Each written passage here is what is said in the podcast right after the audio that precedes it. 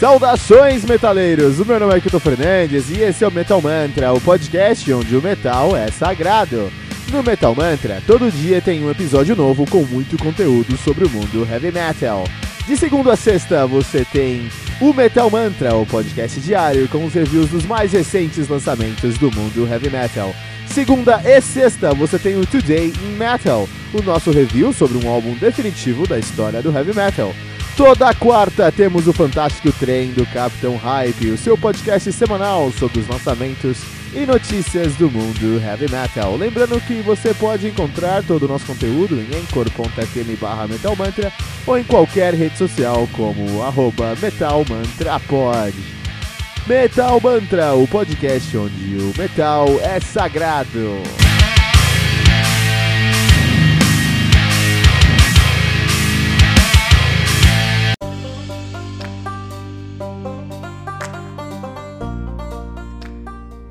Hounds of Perdition, do Wolf Lord, álbum lançado no dia 11 de janeiro de 2019 pela Inverse Records. Álbum que conta com 7 músicas, totalizando 43 minutos de play. O Wolf Horde, que é uma banda de Keuru, na Finlândia. Os caras fazem um folk power metal. Estão nativa desde 2001, de fato, de 2000 a 2001 eles assumiram o nome de Likaon, Likeon. Em 2000 pra frente assumiu o nome de Wolf Horde. Então, sempre tiveram essa pegada de falar sobre licantropos, né? Ah, os caras têm uma discografia aí bem modesta, tendo apenas dois álbuns lançados. Tem o Towards, Towards the Gates of North, 2019, e agora tem o Hounds of Perdition. Desculpa, o Towards of to Towards the Gates of North de 2016 e agora têm o Hounds of Perdition de 2019. E a banda que conta aí com Nuoskayalka no baixo, Hukapatka no vocal, na bateria na percussão, e o Very Huka na guitarra, nos instrumentos tradicionais e no teclado. É um power trio aí com muita, muita personalidade. E o Wolf Horde.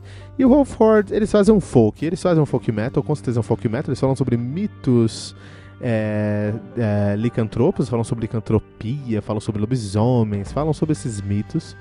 Mas uh, eles têm uma pegada, além de folk, muito calcada no power metal, trazem um power metal com muita propriedade. E enquanto folk metal, acho que falta para eles. Enquanto power metal, acho que sobra para eles porque eles conseguem criar melodias muito, muito sólidas durante as suas músicas. Eu acho que as melodias que eles conseguem trazer nesse álbum são melodias que são muito é, é, é, é poderosas, muito pegajosas, melodias que vai lembrar para o resto da sua vida. Né? Finlandês, em geral, tem uma capacidade muito grande de conseguir construir é, melodias que são competentes, que são relevantes, que são significativas, né?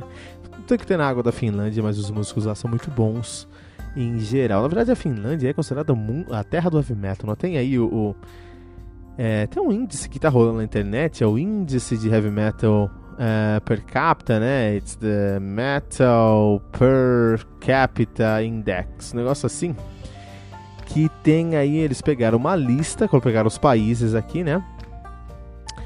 Um,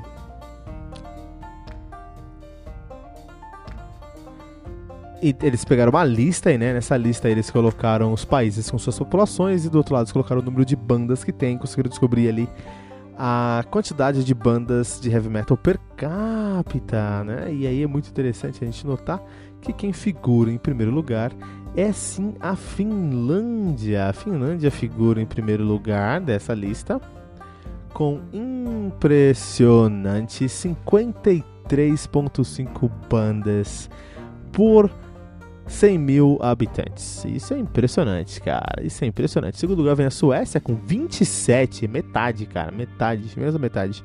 Quase metade. 27 bandas por 100 mil habitantes. Depois vem a Islândia com 22, mil, 22 bandas de metal uh, por uh, 100 mil habitantes. Em comparação aos Estados Unidos, vem com 5 bandas de metal por habitantes. A Inglaterra também vem com 5 bandas de metal a cada 100 mil habitantes. Então, realmente, a Finlândia é considerada uh, oficialmente a terra do heavy metal, né? O folk que os caras do Wolf Horde traz para mim aqui é uma banda muito boa, gostei muito de conhecer, não conhecia o Wolf Horde, gostei muito do Hounds of Perdition, porque ele me lembrou a fase boa do Darkmoor. Darkmoor é uma banda que eu gosto muito, mas é uma banda que se perdeu ultimamente, você deve ter visto aí já o review que a gente fez do Darkmoor, deve estar tá saindo aí, né, do último álbum dos caras, eu acho que eles se perderam um pouquinho no som deles ultimamente, eles estão fazendo mais do mesmo, não estão trazendo nada de novo. O Wolf por, por outro lado, para mim eles têm a melhor fase, eles fazem um som que me lembra muito a melhor fase do do Dark Moor e também a melhor frase do Tarô, Tarô lá do. do. do qual é o nome daquele cara? Do. do, do mano do Nightwish. Esqueci o nome do. do. O Marco. Marco Rietala. Marco Rietala lá do. Do, do Nightwish, né? O baixista do Nightwish. Inclusive, o Marco Rietala casou com uma curitibana, com uma paranaense aqui em Curitiba, no Paraná. Esses dias aí, cara. Olha que legal. Ele devia estar tá mais aí no Brasil. Devia estar tá mais aí com a gente, né? Os solos do Wolford são solos muito calcados no power metal, são solos que fazem todo sentido dentro do som deles, fogem do, do folk metal, os solos são muito mais power metal, mas são solos que trazem um elemento melódico que são, é muito bem-vindo pro som que os caras estão fazendo. Os riffs que eles fazem, meu puta, são riffs muito bem pensados, porque são riffs que vão fazer você bater a cabeça, cara.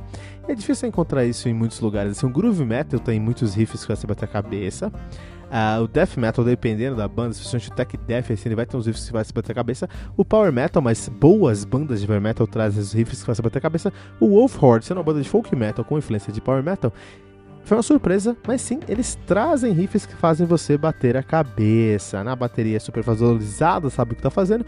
E o vocal ali, vou trazer como um destaque muito positivo nesse trabalho também. Por isso que o Wolf Horde aqui no Metromanta recebe 3.2 pentagramas dourados.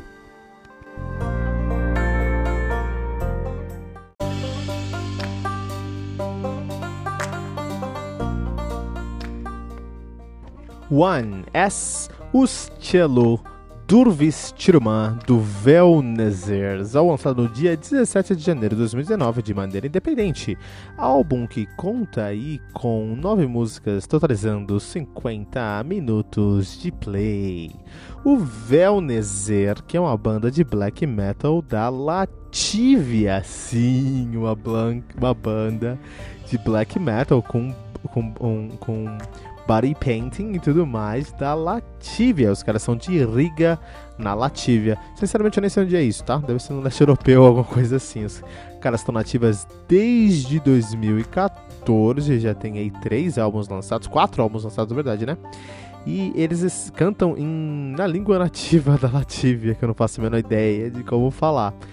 Então, ó, o primeiro EP, o primeiro debut dos caras é o Pagan, Pag, Pagatines Rakatuvis, de 2015.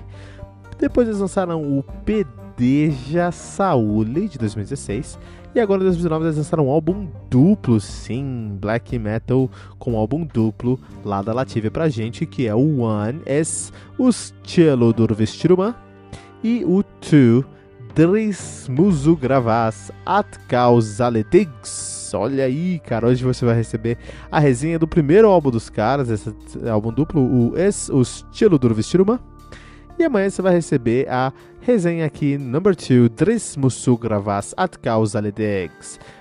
Porque aqui, aqui no Metal Mantra é trabalho, entendeu? Aqui no Metal Mantra é trabalho. A banda que é formada por Svet, que toca todas as coisas de 2014 a 2015, e 2016 ele assumiu as guitarras e o vocal o Regis de que toca baixo e assumiu baixo em 2016, né? O Bruce que toca bateria assumiu bateria em 2016 e o Eremits que toca guitarra e assumiu a guitarra também em 2016. Então a gente tá falando aqui de um álbum de black metal tradicional. Black metal completamente tradicional, como você veria na Noruega, só que aqui eles não estão na Noruega, aqui eles estão na Latívia. Nem sei onde fica Latívia, cara. Nem sei quantas. Não deve ter muita banda lá na Latívia também. Né? Mas os caras são de lá. E são europeus, né? E eles estão aqui fazendo um, um, um, som, né? Mais. É, mais é, calcados mesmo no black é, no black metal tradicional do Inner Circle of Black Metal. Então aqui você vai encontrar uma produção muito, muito underground, com uma bateria muito distante. A produção até porque você fala, putz, essa produção aqui não tá muito bem feita, né? Essa produção aqui não é muito bem feita. Dá uma buscada aqui e fica, fica no norte da, da Europa, quase na Eurásia. É, e perto da Escandinávia, cara. Os caras são aí, tem uma história medieval muito grande, faz sentido aí os caras terem um black metal lá. Eles falam lá o Latvian, que eu não sei falar isso em português, eles falam uh, a, o Latvian, né? Tem. Um, são. Lá são 1 milhão e 200 mil pessoas, cara. 1 bilhão e 200 pessoas, tá sacanagem? Guarulhos tem mais gente que a Lativia, cara. Os caras aqui fosse um black metal. Da Lativia. Ok, sem problemas, tá? E aí o que, que os caras fazem nesse álbum aqui? Você vai encontrar uma produção muito underground. Que muito underground. Eu trouxe esse álbum para o Metal Mantra porque eu não imaginei, eu não imaginava que ainda existisse bandas fazendo black metal tradicional na pegada do, do, do, do Inner Circle of Black Metal até hoje, mas não, estava errado. Temos sim bandas fazendo isso, como o Venom está fazendo aqui, né? E você vai encontrar nesse álbum um caos, um caos em forma de música, cara. E é importante nesse episódio aqui a gente entender por que, que o black metal é assim, ele é assim de propósito. É, eu falo que o black metal é o, som, é o meu som predileto para mostrar pro meu, aquele tio que chega no churrasco, que aí que você tá ouvindo nesse fone? Ah, tô escutando aqui, ó, um black metal da Lativia. E o cara fala, meu, o cara vai te olhar diferente e esse cara aí vai puxar um facão, vai começar a matar a família toda, né? Então, você vai começar a ser respeitado na sua família. Mas é, tem um motivo pro black metal ser, ter essa, essa estética, essa pegada, essa carona toda. Isso é porque quando o Inner Circle of Black Metal lá na Noruega começou, eles não queriam, eles não queriam é, que o, o, o, que a cultura nórdica fosse substituída pela cultura ocidental, até mesmo a cultura americana. Então eles queriam preservar a cultura pagã deles, por exemplo. Então eles não queriam igrejas lá.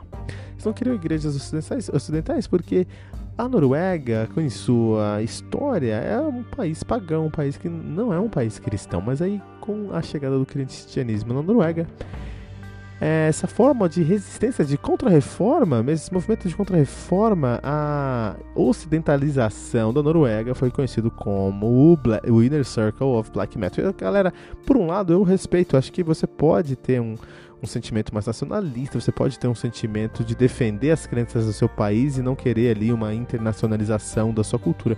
O problema é que eles passaram um pouquinho da linha e eles começaram, por exemplo, a queimar igrejas, porque igrejas eram um símbolo do cristianismo ocidental. Eles falaram: não, não, não, não queremos isso aqui, começaram a queimar igrejas.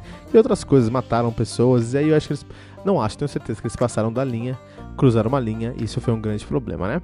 Mas em geral, o Inner Circle of Black Metal criou uma estética muito específica, né? Por exemplo, é uma sonoridade que eles não queriam nada, nada que viesse do Ocidente. E na Europa e na, no, no Noruega você tinha uma limitação de, por exemplo, equipamentos de gravação. Então, eles gravavam com equipamentos, com estúdios nacionais, com estúdios com tecnologia no norueguesa, eles não queriam nada que tivesse vindo do Ocidente, por isso a qualidade dos álbuns era muito inferior à qualidade que a gente tinha na mesma época, 90 91 nos Estados Unidos ou em outros lugares do Ocidente. Então, é, isso se tornou uma característica do black metal tradicional. E o Velness traz essa característica nesse álbum aqui, que é muito difícil de falar o nome.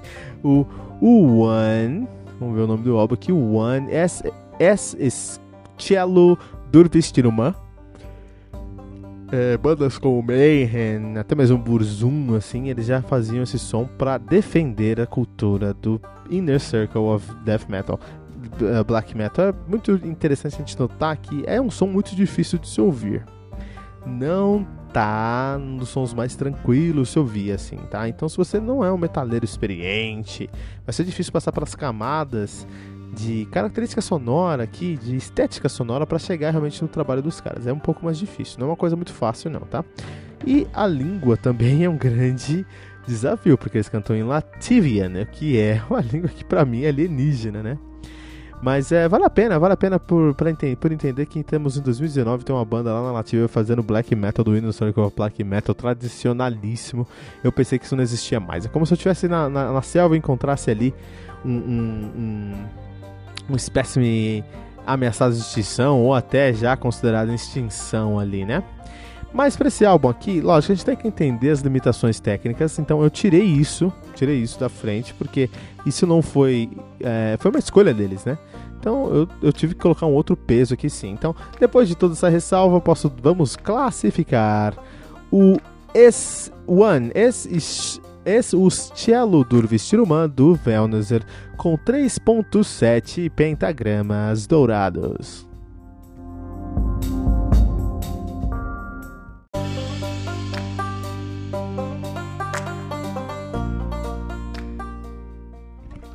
Tu, Tris, Muzu, Gravas, Atkal, Zale, Jigs, do Velnazer. Álbum lançado no dia 17 de janeiro de 2019 de maneira independente. O álbum conta aí com nove músicas, totalizando 45 minutos. 45 minutos, inclusive a última música dos caras aqui desse álbum é intitulado como o nome do álbum, que é Dris Muzus, Dris Muzu Gravas Atkal, Zale, Dix. O Velnezer, como você bem sabe, porque é a segunda vez que os caras aparecem aqui nessa semana, eles são da de Riga, na Latívia, capital da Latívia. Lá de, eles fazem um black metal, estão na ativa desde 2014.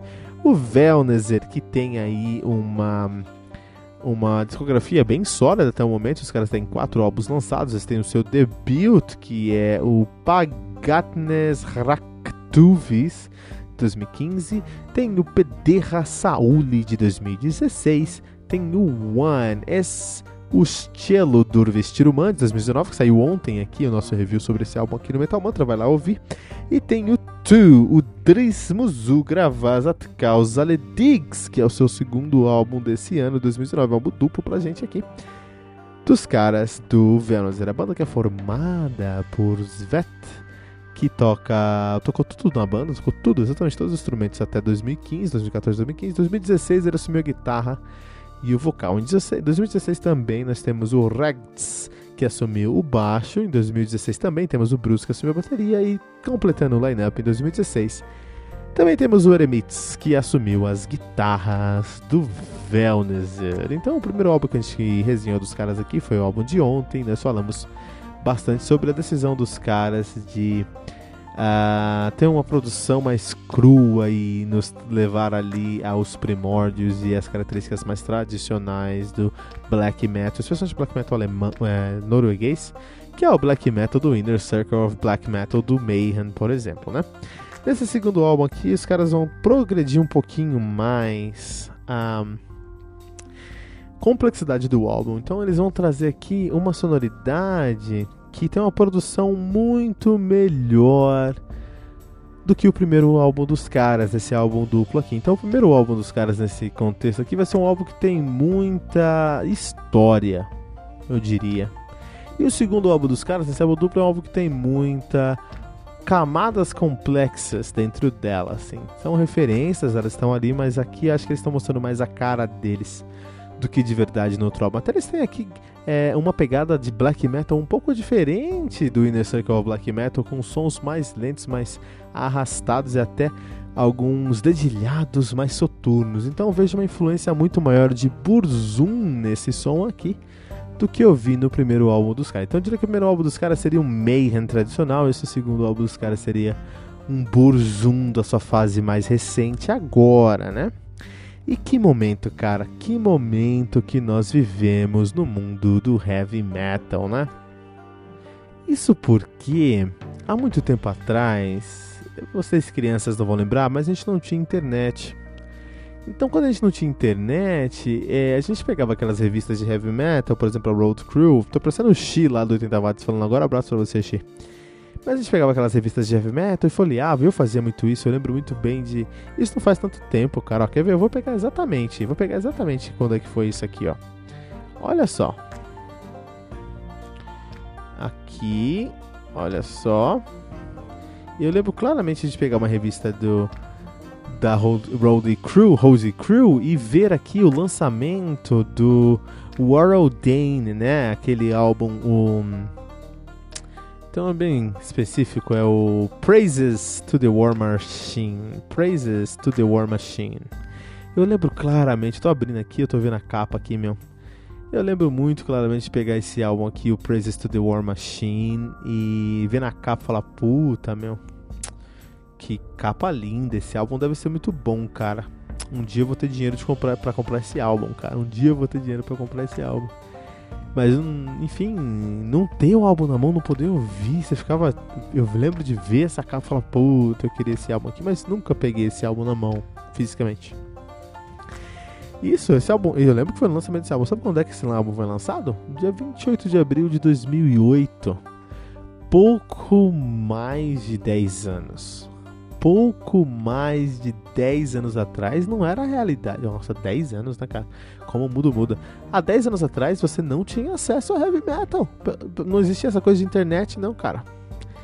Depois de um tempo a gente começou a acessar torrents, a gente baixava muita música de maneira legal e aí o Spotify veio criando uma, disrups, uma disrupção na tecnologia e no mundo da música e hoje a gente paga uma tarifa ali de 20, 25 reais, eu pago 25 reais pela minha família, né? E eu consigo ouvir todas as músicas que eu quiser, inclusive esse álbum que eu quiser aqui, do Praise to the War Machine, no Spotify, cara. Isso é incrível, isso é excelente, cara. 10 anos e hoje eu consigo ouvir o álbum que eu quiser. Inclusive um álbum de black metal tradicional na Latívia. Vocês têm noção qual a importância do Metal Mantra tá falando sobre um álbum de black metal tradicional na Latívia? Isso seria impossível alguns anos atrás e hoje é muito simples. Graças ao advento das internets. E aí o Venezer veio e trouxe, as, deu sua cara tapa, trouxe o seu metal, o seu black metal tradicional. E o, seu, e o segundo álbum, na minha opinião, ele é um pouco mais fraco do que o terceiro álbum, do que o primeiro álbum dos caras, simplesmente pelo fato de trazer a cara deles a tapa e não trazer tantas referências. No primeiro álbum eles trazem mais referências, eles são mais tradicionais, mais truzão, mais trevosos mesmo. No segundo álbum eles estão tentando experimentar algumas coisas progredir o som e algumas coisas saíram pela culatra 3.3 pentagramas dourados.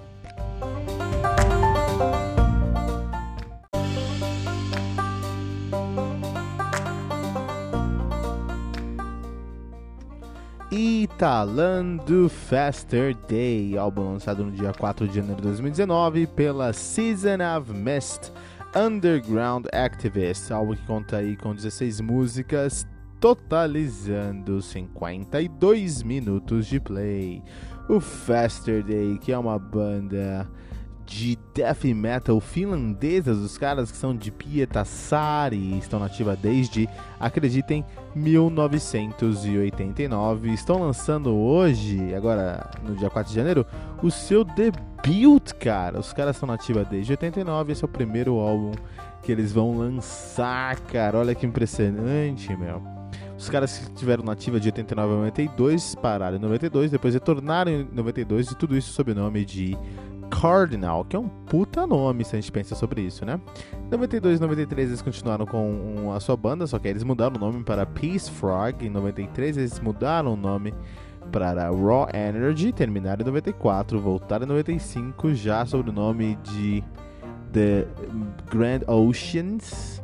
E em 2005 eles pararam, voltaram em 2005 de novo, pararam em 2013 aí sob o nome de Havoc Unity. Em 2013 eles voltaram sob o nome de Faster Day. Os caras que estão lançando seu debut agora, 2019, que é o Italan. Na verdade, os caras aí tem muita coisa lançada, tem muito demo, muito split, muita compilação, os caras têm muita coisa lançada, mas Full Length é o primeiro Full Length dos caras, a banda que é formada por Timo Contio na guitarra, Uh, temos Sari também na guitarra, Kenna Stromsholm no vocal, Anti Raisala no baixo e Yanni Kuopama na bateria. Olha aí, cara.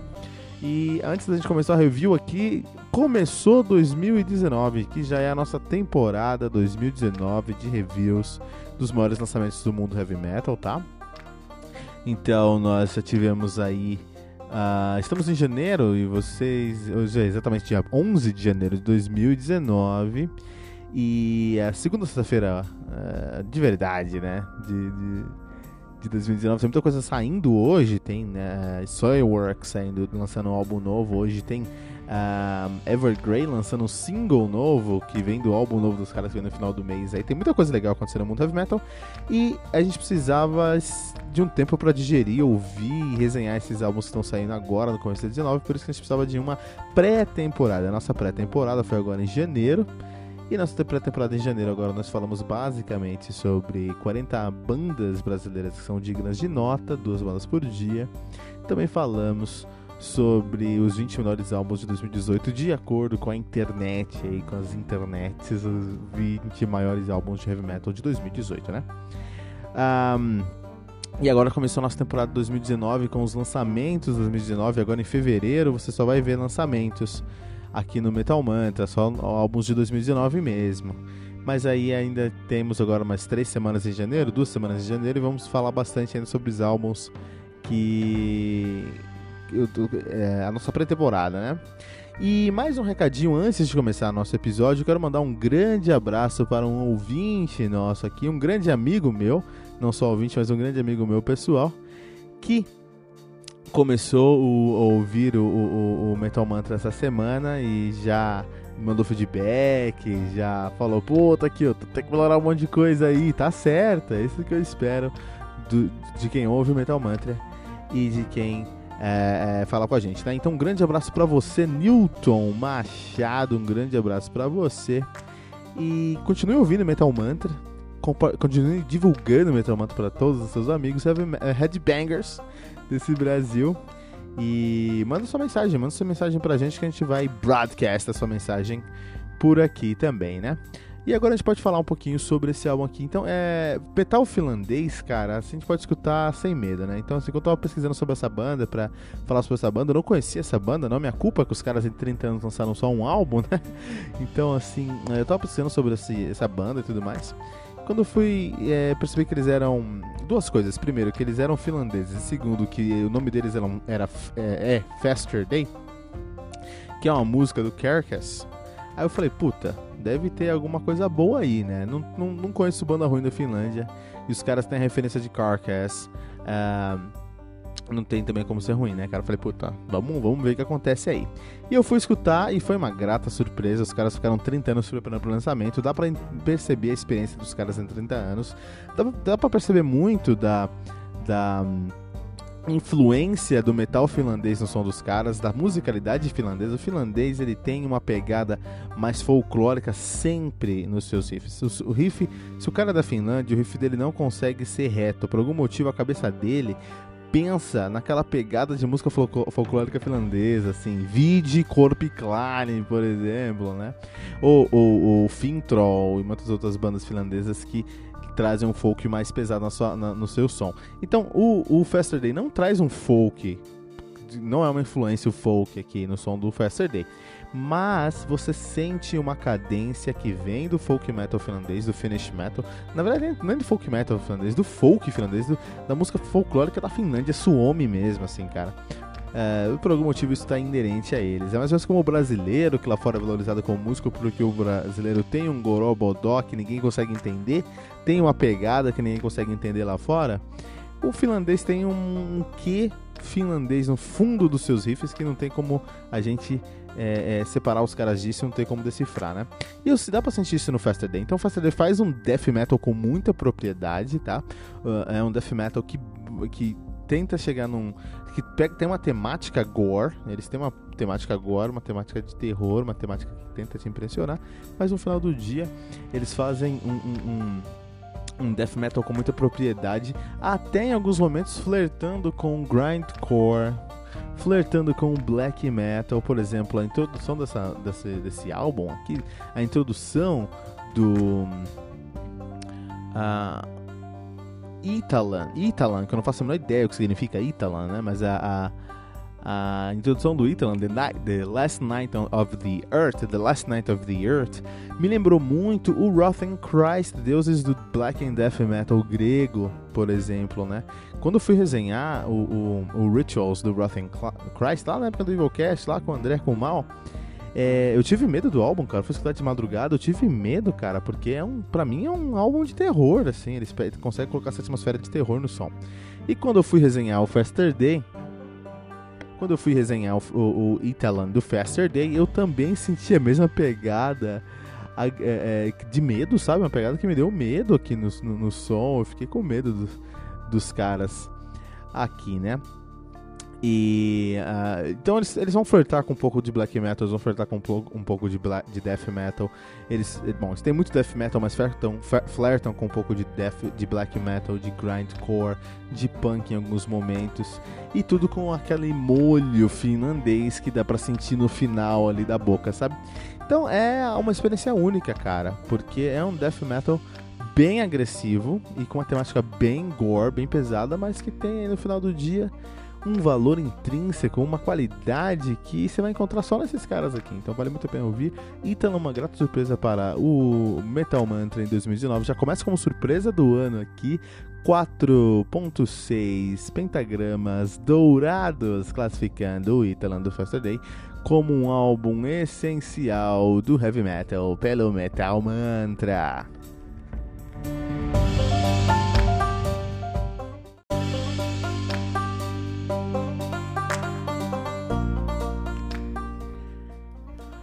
Verkleiten do Soilwork, álbum lançado aí no dia 11 de janeiro de 2019 pela Nuclear Blast América, o Verkleiten, que uh, o Soilwork, que é uma banda de death melódico de um, Helsing, Helsingborg, na Suécia. Os caras são nativa desde 96, de fato de 95 a 96, assumiram o nome de Inferior Breed.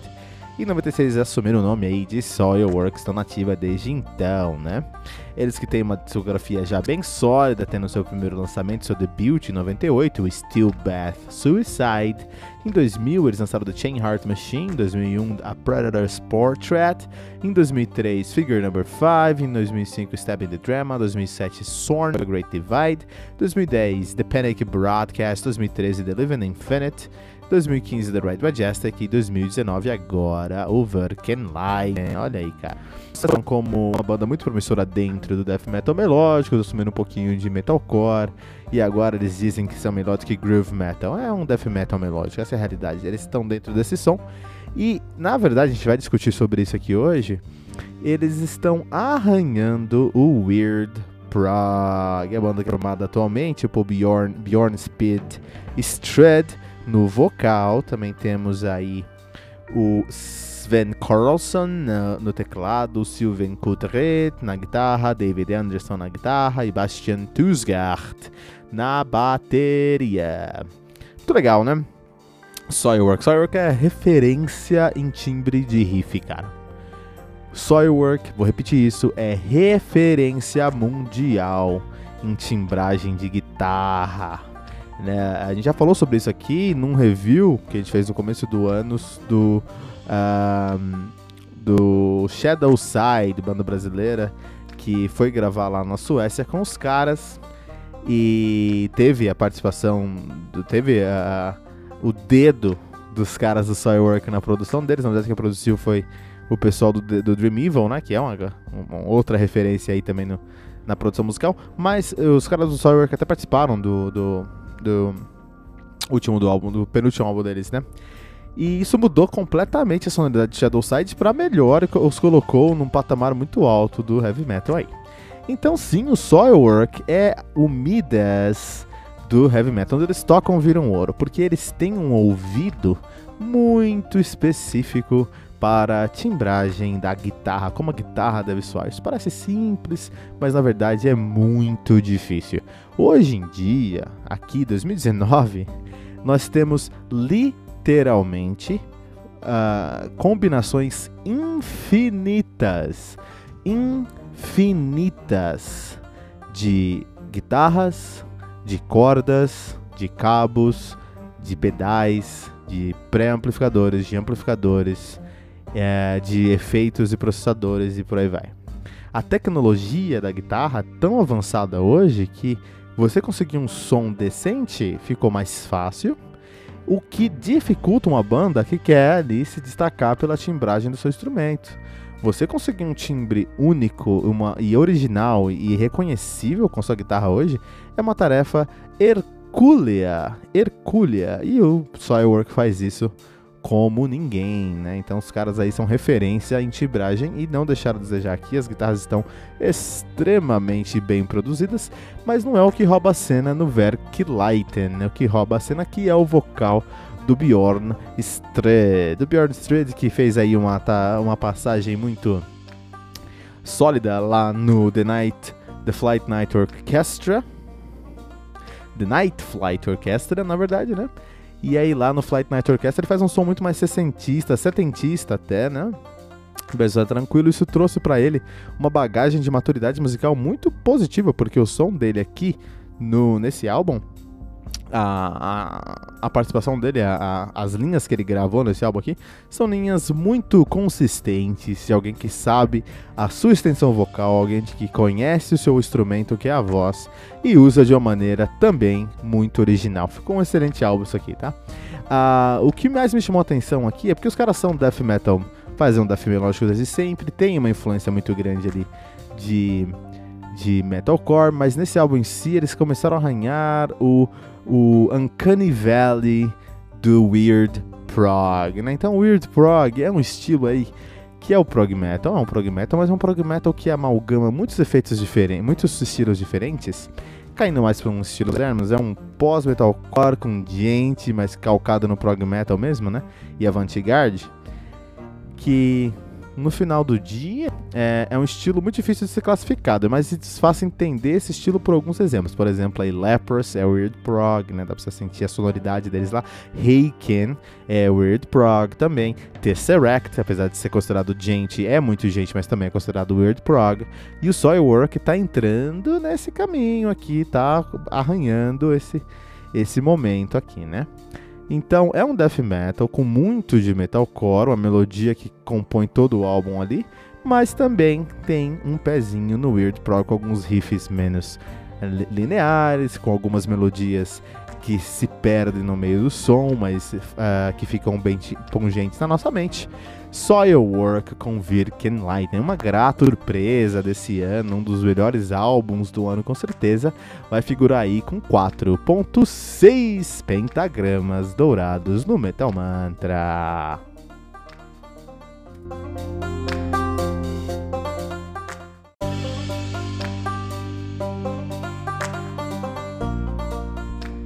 Dreaming in a Dead Language do Moinak. Álbum lançado no dia 11 de janeiro de 2019 de maneira independente. O álbum conta aí com 7 músicas, totalizando curtíssimos 37 minutos de play. O Moinock, que é uma banda de Raleigh, na North Carolina, nos Estados Unidos. Os caras são ativos desde aí, de 2006. Os caras fazem um black metal com muita competência. O Moinock. Interessante sobre o Moinock é que Moinock é o nome de uma cidade que, olha só, pasmem, fica ao norte de Caracal, Paquistão, que é uma região do Uzbequistão, muito específica essa cidade, né? Mas é muito interessante porque essa cidade ficava, é, tinha uma, ficava ali nas as costas do mar Aral, tinha um mar ali, o Aral, eles ficavam ali nessa costa ali. Só que aí o mar, recede, é, foi, o, mar retrocedeu, o mar secou. E aí a cidade faliu, porque toda a, a, economia da cidade dependia ali do mar. Olha que interessante essa história aí do Moinak. Metal Mantra também é cultura, heavy metal também é cultura. O Moinak, que tem aí apenas um álbum lançado, seu primeiro debut, seu debut lançado agora, que é o Dreaming in a Dead Language 2019. Isso é muito positivo, hein? Um, olha, pode ser um, um, um candidato à surpresa do ano, revelação do ano, né? Então aqui nós temos a banda formada por Devin Janus na, no baixo. Temo, e no vocal temos o Justin Valeta na bateria, temos o Don Boyd na guitarra e no vocal, temos o Logan na guitarra e no vocal. Olha aí que interessante, né? Os caras que fazem aí um black metal americano. Só que assim, não é um black metal cru. Não é um black metal de raiz. Você não vai lembrar do Velnezer quando você escutar esse álbum aqui.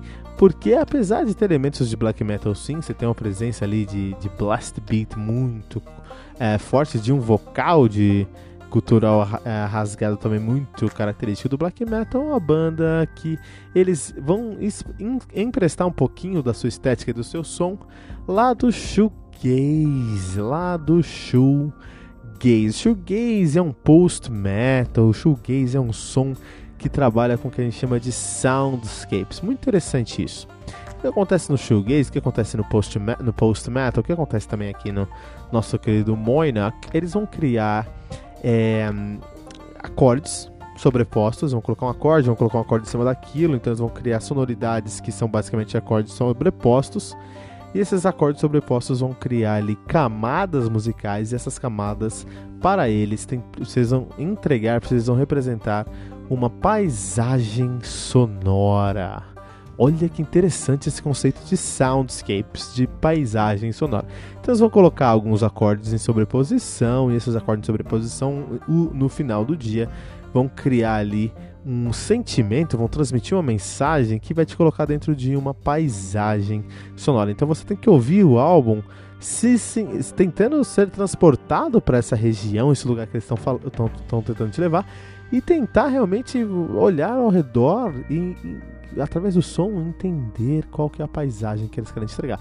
É algo muito específico, mas muito positivo também, porque é muito característico do, desse estilo do post metal e é um estilo que faz é, é, bastante sentido depois que você tem o prisma correto, se você olha pelo lugar correto, isso é um estilo que faz bastante sentido. O Moinek, ele tem blast beats nesse som e para mim isso foi uma surpresa, porque ok, eu sabia que era black metal, mas para mim a sonoridade é muito mais uma sonoridade de post metal, como eu vou explicar, de shoegaze, de, de soundscapes, né, do que de black metal. Quando eu vi, quando eu vi blast beats, que são aqueles bumbos duplos bem rápidos no meio do som, eu falei, puta cara, olha aí os caras inovando. Porque o shoegaze e o post metal tende a ser mais doom, tende a ser mais arrastado ele tende a valorizar mais as notas longas e demoradas. O Blast Beat, por outro lado, usa notas muito curtas muito sucedidas uma após a outra, muito rápidas no final do dia. E é um desafio para mim você criar uma paisagem sonora se valendo de outros elementos que não acordes longos e arrastados, mas sim o Moinak conseguiu fazer isso aqui nesse álbum. Né? O vocal é tradicionalmente o vocal de é, black metal e no final do dia a banda é uma banda de extrema competência. A produção do álbum aqui fugiu um pouco da característica tradicional do black metal, que é aquele black metal menos produzido, mais cru, com a carona de Inner Circle Black Metal, né? Não. Aqui tem uma produção mais é, contemporânea, mais condizente com o que a gente conhece aqui. É um excelente debut para os caras, um excelente começo de carreira para o Moinek, que já tem um nome muito poderoso, com uma história muito poderosa atrás delas. Com, de, do nome tem um, um, um álbum muito bom para sua estreia aqui no Metal Mantra 3.3 Pentagramas Dourados.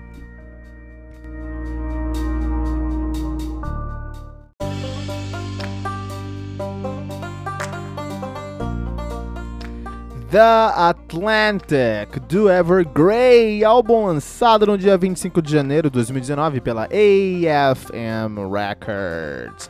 Álbum que conta aí com 10 excelentíssimas músicas, totalizando 53 minutos de play. O Evergrey, que é uma das maiores bandas do prog metal sueco, do prog sueco. Eles são de Gotemburgo, lá na Suécia, estão ativos desde de 95, né? A discografia, os caras vão ter discografia muito consistente. Eu vou tomar um, um, um, Vou pedir desculpa aqui, pedir licença, pra gente já começar o review falando da discografia deles, porque vai ser muito relevante o review de hoje. Entender a discografia Evergrey. Antes de qualquer coisa, é uma das bandas que você deve conhecer a discografia. Uh, eles não são One Hit Wonder, muito pelo contrário, eles são 800 Hit Wonders. É, Evergrey, assim, é uma banda que eu posso praticamente pegar tudo que eles têm, colocar no shuffle e ouvir o dia inteiro. Evergrey é uma das bandas prediletas. Provavelmente a minha banda predileta é o Evergrey, cara. E que felicidade fazer essa resenha aqui, né? Um, os caras que começaram em 98 com seu debut, o The Dark Discovery. E esse é um ótimo nome para você entender Evergrey, um ótimo título para você entender Evergrey, porque eles são foram uma descoberta, uma banda que chegou assim do nada, ninguém viu chegando, os caras não, veio de, não vieram de outros trabalhos anteriores, com um incrível talento, um talento incrível lá com eles, e muito, muito carregado de peso e melancolia e tristeza, e essa temática mais dark mesmo, até mais gótica aí, né? Uh, muito por causa da emoção que o Tom England consegue colocar nas suas letras, e as letras são nada alegres e nada para cima, né? Eles continuaram em 99, no ano seguinte, presta atenção, com Solitude, Dominance, Tragedy, que nome forte, né? Solitude, Dominance, Tragedy, um incrível álbum aqui. Em 2001, eles já lançaram um álbum temático, um álbum que fala sobre uma, uma é, abdução alienígena, o In Search of Truth, e é até o momento um dos melhores álbuns do uh, Evergrey. Tem coisas como Master Plan, tem coisas como. Uh, uh, tem coisas como Masterman, Rulers of Mind, Watching Skies, The Encounter, Mark of the Triangle, Dark Waters is Misled. Eu vou falar pra você que esse é um dos álbuns mais incríveis que eu já ouvi na minha vida. É um álbum que fala sobre abdução. Eu, não, eu tenho muito medo de ET, né? Mas esse álbum aqui é incrivelmente impressionante. Eu recomendo que você vai começar com a Evergrey, você começa aqui ou nos próximos dois álbuns, né? Depois aqui do Insert de novo, eles lançaram o Recreation Day, já em 2001. E aí o Recreation é um ótimo ponto de começo se você quiser. Um... Que o Recreation Day é a coisa mais alegre deles. 2003, na verdade. O, o, na verdade, o Search of Truth é de 2001 e o Recreation Day de 2003. Então, o Recreation Day é a coisa mais alegre deles aí, cara. é o Recreation Day. E o próximo álbum também que eu recomendo, se você, esses três álbuns, se você quiser conhecer a Evergrey, você começa aqui, ó. É In Search of Truth, Recreation Day ou em 2004 The Inner Circle. O Inner Circle é onde eu conheci o Evergrey, onde a maioria dos brasileiros conheceram o Evergrey, porque foi quando eles chegaram no Brasil. Até o grande responsável para essa, pra essa fanbase do Evergrey aqui no Brasil é o Johnny Moraes, nosso grande amigo Johnny Moraes, que estamos esperando a presença dele aqui no Metal Mantra, que resenhou esse álbum do Evergrey para uma revista de lançamentos, provavelmente a Road Crew. E ah, por causa da resenha dele, muito positiva, a galera, não por causa só disso, mas também por causa disso, a galera foi buscar. E aí o Evergrey é o que é hoje, né? É um ótimo exemplo. Aqui Any Circle também é um álbum conceitual, fala sobre um, um ministro que tá perdendo um ministro religioso que tá perdendo a sua fé, tá? Aí eles lançaram Morning, uh, uh, Monday Morning Apocalypse, que ele é um pouquinho fora da curva, ele sai dessa, dessa terceira, dessa trilogia da, de Santa Trindade da Evergrey, ele já chegou num ponto um pouco mais... É, eles aqui acertaram em, em um sucesso até mais comercial, assim. Foi ruim? Não foi. Você tem coisas como I'm Sorry nesse álbum, que, que é um álbum que é uma música impressionantemente linda, assim, por exemplo. Então, Monday Morning Apocalypse tem coisas muito legais também, mas tem uma pegada mais comercial, isso é indiscutível. Depois eles assumiram a, a em 2008 um, um, som muito mais agressivo com o Torn, e isso se deu a entrada, né, desse álbum aqui, do Yari Kailunainen, simplesmente o meu bass hero, o baixista do Stratovarius, foi lá tocar com eles no Torn, é um álbum, coisas como... Um, eh, coisas como a faixa título Torn ou com faixas, por exemplo, é, Broken Wings mesmo, que é a faixa, ou Fear, ou são coisas, são das coisas mais agressivas que o Evergrey fez na capa do Torn. É uma capa digna de menção, que é uma capa lindíssima é, é, é, pra gente aí, né? Uh, só que depois do Torn, eles começaram uma coisa bem diferente. Então, com Glorious Collision de 2011, já no novo milênio, aí olha que interessante, o, na, depois da primeira década do, primeiro, do novo milênio, eles, eles assumiram uma postura muito mais. É, é, uh, como posso falar isso aqui? Moderna. Eles tentaram assumir uma sonoridade mais moderna, né? Uh, o England ele começou a fazer riffs mais simples, a coisa começou a ficar mais moderna. As, aí a, a, exemplo também, o Symphony X também fez isso também, né? Outras bandas fizeram isso também. E o Evergrey fez isso também, cara. E ficaram com uma postura mais moderna. Então, quando eles lançaram Glorious Collision, eu ainda gostei desse álbum, porque tem coisas nesse álbum que são excelentes. Mas a fanbase já falou: opa, alguma coisa mudou aqui. Tem alguma coisa diferente. Eles já vinham nessa pegada com o Thorn, mas como o Thorn era muito agressivo, a galera não teve muito problema. Agora, com Glorious Collision, a galera, aí tá. Os caras mudaram o som. Cadê o meu Solitude Dominance Tragedy? Cadê o meu Recreation Day? Cadê o meu Inner Circle, né? E aí, ele assumiu com Hymns for the Broken. No Hymns of the Broken, é, esse é muito interessante porque ele foi um álbum que foi concebido para ser um álbum só, o Hymns for the Broken, uma história só. Só que é, foi uma história tão é, relevante para os caras, tão importante para os caras, que eles assumiram, começaram até a a, a, pensar em continuar aquela história. Então, Hymns of the Broken também é um álbum que segue a pegada do Glorious Collision.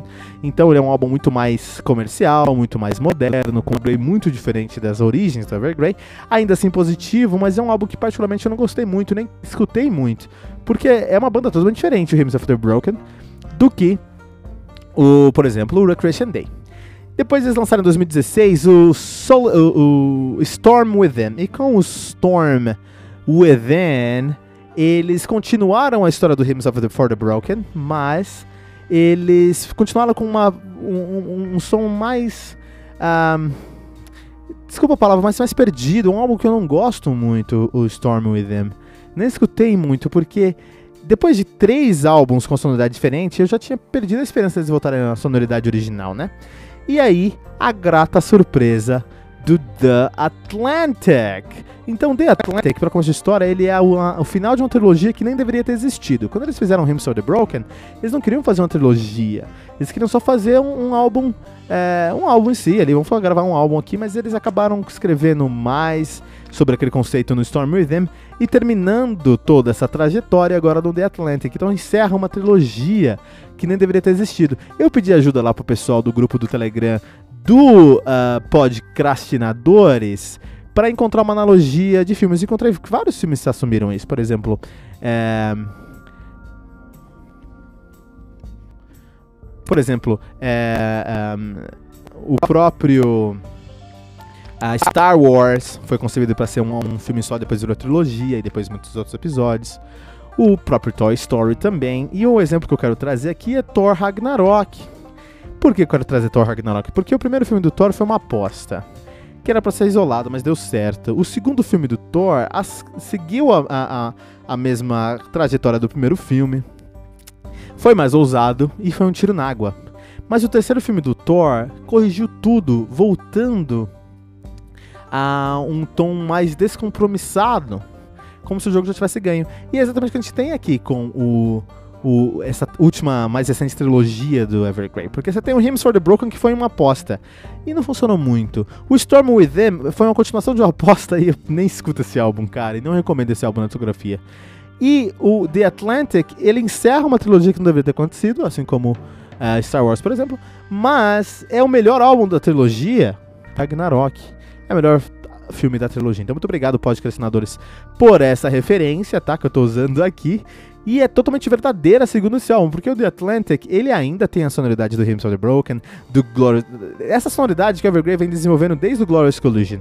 Mas, dessa vez eles acertaram na sua proposta e essa sonoridade funciona da maneira que deveria funcionar. E traz referência. É como se o Evergrey nunca tivesse deixado de, de fazer o som deles desde a época do Recreation Day. Então pensa que esse álbum aqui deveria estar ali depois do Recreation Day, antes do Inner Circle. Ele tem uma pegada que é indiscutivelmente mais parecida com Hymns the For the Broken, mas eles têm é, uma temática, um peso, uma melancolia nos riffs dele que nos remetem à época do Recreation Day. Isso é incrível porque é o que a gente precisa, é o que os fãs queriam, eu como fã uh, incondicional do Evergrey. Eu amei o The Atlantic porque eu já tinha perdido todas as esperanças, não esperava nada desse álbum. Não esperava nada do Evergrey por causa do que eles tinham lançado nos últimos anos. Mas pra minha surpresa, eles conseguiram trazer um trabalho excelente, caras. É muito interessante, dois pontos que eu quero salientar aqui. Falar sobre a formação desse do Evergrey atualmente. Atualmente o Evergrey conta com Tom England no vocal e na guitarra. Tom England, que é um dos melhores vocalistas do heavy metal, na minha opinião. E ele também que é poliglota, né? Ele fala tipo oito idiomas, cara, né? Então, até português ele fala. Henrik Den Haag também, como guitarrista. Uh, Richard Zender no teclado, Jonas Ekdahl na bateria e Johan Niemann no baixo. Então, tirando o baixista, essa aqui é a formação que gravou o ao vivo dos caras, né? A Night at, a Night at Opera, Nightmare at Opera, né? Não, a Night to Remember, a Night to Remember, assim. E esse DVD o vídeo dos caras tem uma sonoridade muito particular para quem é fã do Evergrey. Então, assim, se você gosta daquela sonoridade, você realmente gosta de Evergrey. E quem trouxe essa sonoridade foi essa formação aqui. E eles seguiram novamente trazer isso de uma maneira bem honesta, da maneira que deveria acontecer. Isso é muito positivo. Segundo ponto que eu quero salientar aqui é que numa entrevista do Tom England, ele falou que esse álbum se sente muito mais maduro musicalmente falando, porque na vida dele ele se sente muito mais maduro também. Ele que acabou de se divorciar da Karina England, que canta em vários lugares, várias, desculpa, várias Teve várias participações da Evergrey, no Storm Within mesmo, no, no Hymns for the Broken. Em vários lugares ele já, ele já, ele já cantou com ela, já cantou com, com o Tom Hanks, canta muito bem. E eles se separaram, mas ele mesmo fala que, olha, a gente se separou, o termo que ele usa é, ó, uh, we have divorced, but we are in a good place. Nós nos divorciamos, mas a gente tá lidando bem com isso, a gente tá bem, a gente tá tranquilo com isso. Isso traz uma maturidade pra vida, e ele disse que isso refletiu no som dele, trazendo uma maturidade pro som deles. E eu posso falar que isso é muito verdade.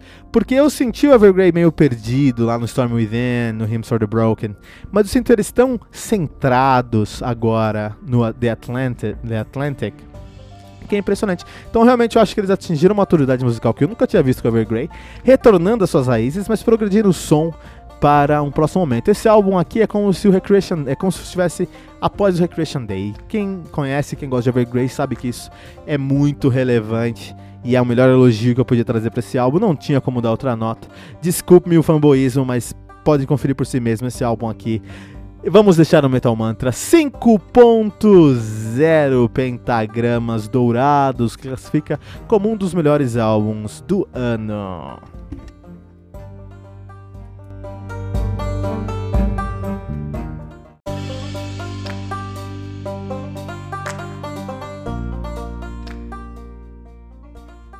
Death Macabre do Damnation Army, álbum lançado no dia 17 de janeiro de 2019 de maneira independente. Álbum que conta com oito músicas, totalizando 30 minutos de play. Tudo isso, cara, tudo isso, 30 minutos de play em oito músicas. Os caras do Damnation Army que fazem um black com thrash metal som de Borgholm na Suécia, na Suécia estão nativa aí desde 2002. Tem uma discografia já bem consistente, aí em 2003 eles lançaram o seu debut, o Misanthropic Satanarchy. em 2004 lançaram The Art of the Occult. Occult. Em 2006 lançaram o Tyrant. Em 2009, 10 anos atrás, os caras lançaram Circle of the Brave e agora estão lançando Death Macabre em 2019. A banda que é formada por Thomas New Nyholm, que toca todos os instrumentos, é o projeto do Thomas Nyholm. Domination Army, olha só, cara. Death Macabre do Domination Army. Engraçado, você tem um Army ali, mas só tem um músico fazendo esse Army. então, quando você quando escutei esse som aqui, me lembrou uma época muito obscura da minha vida. É, eu que cresci numa cidade chamada Cotia, aqui em São Paulo, você deve conhecer, também conhecida como Cotia Hell City, a cidade do heavy metal no Brasil, em São Paulo e no Brasil. Então o que acontece? Eu cresci em Cotia e lá, eu, na época que eu cresci lá tinha um bar, um, um, um bar muito grande de rock and roll e heavy metal em geral, que é o Havana, Havana Rock Bar tá até lá, tá, tá lá até hoje. Faz tempo que eu não vou lá, mas puta, sexta-feira à noite era de lei colar no Havana e ver alguma banda boa, tomar uma Coca-Cola com amendoim com o seu Orlando, cara. Isso era de lei, né? Mas é, faz tempo que eu não vou lá. Faz muito tempo que eu não vou lá. Mas de qualquer maneira, esse era um dos, um dos bares que, tá lá, que está lá até hoje. Tem o Totem também, outro bar menos tradicional. Tem o bar do Zé também, que é um pouco menos tradicional. E antes de todos esses bares, tinha um bar excepcionalmente tradicional, incrivelmente tradicional em Cotia. Que, de, que era um bar, de, um bar foca, focado, é, especializado em death metal, que era o Incinerator. Incinerator era um, um bar que tinha lá em Cotia. Na verdade, eles faziam ali um ex. Um eles eram especializados em metal extremo, cara, né? Incinerator. E eu lembro que eu fui algumas vezes no Incinerator. O bar, fechou, o bar fechou quando eu tinha uns 14, 15 anos, talvez um pouquinho menos até. E eu fui poucas vezes no Incinerator, né? E todas as vezes que eu fui lá, eu vi, eu vi bandas incríveis. Eu cheguei a ver Crisium no Incinerator quando eu era moleque, cara. Isso muda a vida de uma pessoa, cara. Imperial Devastation, que é uma banda de Cotia aí de, de, de, também de metal extremo, bem famosa. E muitas outras, muitas outras bandas passou lá, né? No Incinerator. Mas a galera que frequentava o Incinerator era uma galera muito, muito estranha, cara. Inclusive tinha ali um, um moleque chamado Madruga, cara. E o moleque era só o chassis do Pernilongo. Eu vi o moleque algumas vezes lá. E eu não sei como ele chegou, saiu de lá, porque ele era de fato um zumbi, cara. Eu de fato um zumbi. Eu acho que ele tinha dois dentes na boca, assim. O cara era um zumbi mesmo. E ele andava com outro moleque que eu não sabia o nome, mas era um loirinho que. Ele, ele andava com uns jeans e um boné vermelho, parecia o Terry Bogert, lá do The King of Fighters, né? Esse cara que andava com ele. E os caras ficavam o dia inteiro andando de um lado pro outro, falando de estuprar alguém. Coisa escrota, meu. Ah, não, porque a gente vai fazer um negócio aí, vai estuprar. E nunca foram presos, nunca foram nada. Olha que momento estranho estranho, cara. Coisa maluca, cara. Coisa maluca. Nem sei. Eu realmente não sei que fim deu esses dois caras. Sei que eles moravam lá perto de casa lá, né? É, um, e um dia, quem me levou no Incinerator era um grande, um grande amigo meu, foi até padrinho do casamento dele, o Clayton, né? E um dia eu estava na casa do Clayton, já havia YouTube nessa época, foi muito tempo depois do final do Incinerator. E eu estava na casa do, do, do, do Clayton e ele falou: Ó, oh, vamos assistir esse vídeo aqui, cara. Encontrei um vídeo legal no YouTube. Falei: Ah, vamos ver um vídeo legal no YouTube aí, né, cara? A gente foi ver, era um, uns caras, era um vídeo de uns caras, né? era um vídeo internacional, tava sem legenda, mas não era inglês, né? Era alguma coisa escandinava lá. É um, os policiais chegam na casa de um, de um de uma galera assim que curte um heavy metal, que curte um death metal assim, né? E os caras tudo de preto, tudo com com, com, as casas umas bagunças cheias de drogas assim, né? E aí os caras vasculhando ali a, a, a casa encontram uma caixa. E os caras da casa começam a sair correndo, os policiais vão ver a caixa assim, tem uns ossos humanos dentro da casa. No YouTube eu vi isso com esse meu amigo, cara. O que, que acontece com esse mundo, né, cara? Então, o death metal, esse death metal mais cru que o Domination Army faz, eles me lembram essas, essas coisas mais hardcore, essas coisas que você olha pro lado e fala, mas o que, que eu tô fazendo aqui, cara? que situação maluca é essa aqui, meu? E aí o Domination Army, ele me lembra isso porque em muitos aspectos ele tem uma produção muito, muito crua, cara. Muito crua mesmo. Então ele tem uma carona assim de Inner Circle do Black Metal 2000, é, é, Inner Circle do Black Metal norueguês 91 assim, com equipamentos da época de 91, porque ele tem uma produção talvez intencionalmente, mas muito crua, muito inferior, com qualidade inferior ao que a gente conhece hoje, né? Ou até com muita coisa foi gravada no passado. Era tipo, pra mim aquilo é proposital, é intencional. Ter aquela estética mais crua mesmo, acho que é essa palavra, né? Por outro lado, se você passa a barreira da, da produção, você vai encontrar uma banda com melodias lindíssimas, cara. Tão, tão lindas que a gente tá chegando quase num melodic death metal aqui no Domination Army. Se você pega esse som e leva para um produtor que vai investir um dinheiro, você vai ter um, um death metal, um death metal melódico. Vai ter com certeza um death metal melódico. Aqui, cara, sueco ainda, né? Porque na Suécia eles sabem fazer death metal melódico. Uh, o vocal gutural também é, são vocais que trazem essa carona de uh, death metal melódico, assim, que traz essa essa característica de death metal melódico. Mas a produção é uma produção de black metal, né? Especialmente aquela mais tradicional mesmo. Vou trazer um destaque para esse álbum do Domination Armies, um destaque para as guitarras, que estão sempre fazendo alguma coisa incrível, como os guitarristas nunca param, eles estão sempre fazendo alguma coisa no meio aqui das músicas, você sempre vai ser surpreso com eles. E com os vocais, né? Os vocais que trouxeram alguns guturais muito sólidos, muito sólidos. Porque são guturais de death metal, são agressivos, mas você consegue entender tudo o que acontece, que é uma característica do gutural do, do Melodic Death Metal. É mais fácil se entender um, um gutural de Melodic Death Metal do que um gutural de metal extremo, assim, um, um gutural de Tech Death, por exemplo. Assim, né?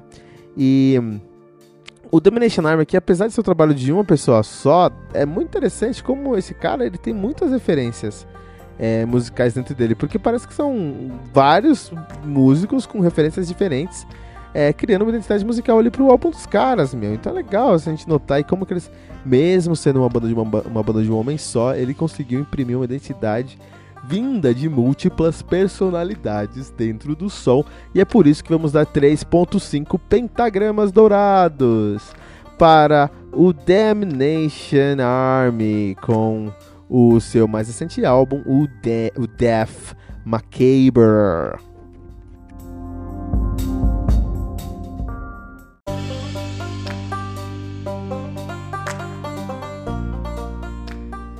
The Wasteland, do Lost in Grey, álbum lançado no dia 11 de janeiro de 2019 pela Reaper Entertainment, álbum que conta aí com oito músicas, totalizando 51 minutos de play. O Lost in Grey, que é uma banda de symphonic metal de Rivinka na Finlândia, os caras são nativos aí desde 2000 e 13. Os caras têm aí dois álbuns lançados, tem o seu debut, o The Grey Helms, de 2017, do Lost in Grey, né? E agora eles têm o The Wasteland, de 2019. A banda que é formada por Apo Lindberg no baixo, Mika Ravisto na guitarra, Harry Koskela no vocal no teclado e escrevendo as músicas, ele que já tocou lá no Star Night, toca hoje no Embassy of Silence.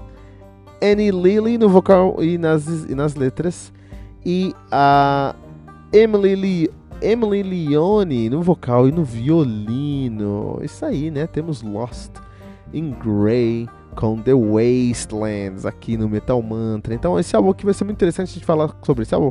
E vamos começar falando sobre esse álbum, começar falando sobre estética, sobre a estética na música. Estética é um conceito da arte em si, né? A arte é algo, a música é um dos elementos que formam o mundo das artes, artes que são aí muitas outras formas de expressão, né? Então a gente pode se expressar de várias maneiras, muitas delas com maneiras artísticas. E a estética está presente em todas essas maneiras artísticas. Então o que acontece? É, quando o que faz, o que faz uma pintura, uma música, uma, uma, um projeto arquitetônico, uma escultura ou uma pessoa ser bonita ou ser feia, né? O que define o que é belo, cara. Então, lógico que tem um gosto aí, né? Tem um gosto atrelado, tem pessoas que vão gostar mais disso, tem pessoas que vão gostar mais daquilo, tudo bem. Mas de maneira geral, para você chegar ao patamar, porque gosto é o segundo camada, né?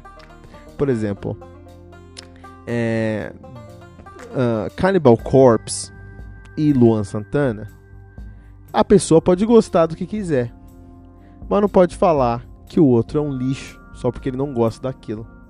Olha que interessante. O Luan Santana, por mais que eu não goste, ele traz elementos que tornam o som dele estético, que tornam o som, deles, o som dele é, aceitável para um grupo de pessoas. Se as pessoas vão gostar ou não é outro 500. Mas o som dele não pode ser considerado é, é, errado. O som dele é correto, ele faz um som correto. É bom ou não? Depende de outros contextos, mas é, é belo, é, é, é bem feito. Na verdade, bem feito é um outro conceito, mas é, é correto, é, foi feito de uma maneira que seguiu regras que tornaram aquilo aceitável. O Cannibal Corpse, da mesma maneira, tem muita gente que não gosta de Cannibal Corpse e, vai falar, ah, isso é um lixo. Não pode falar que é um lixo.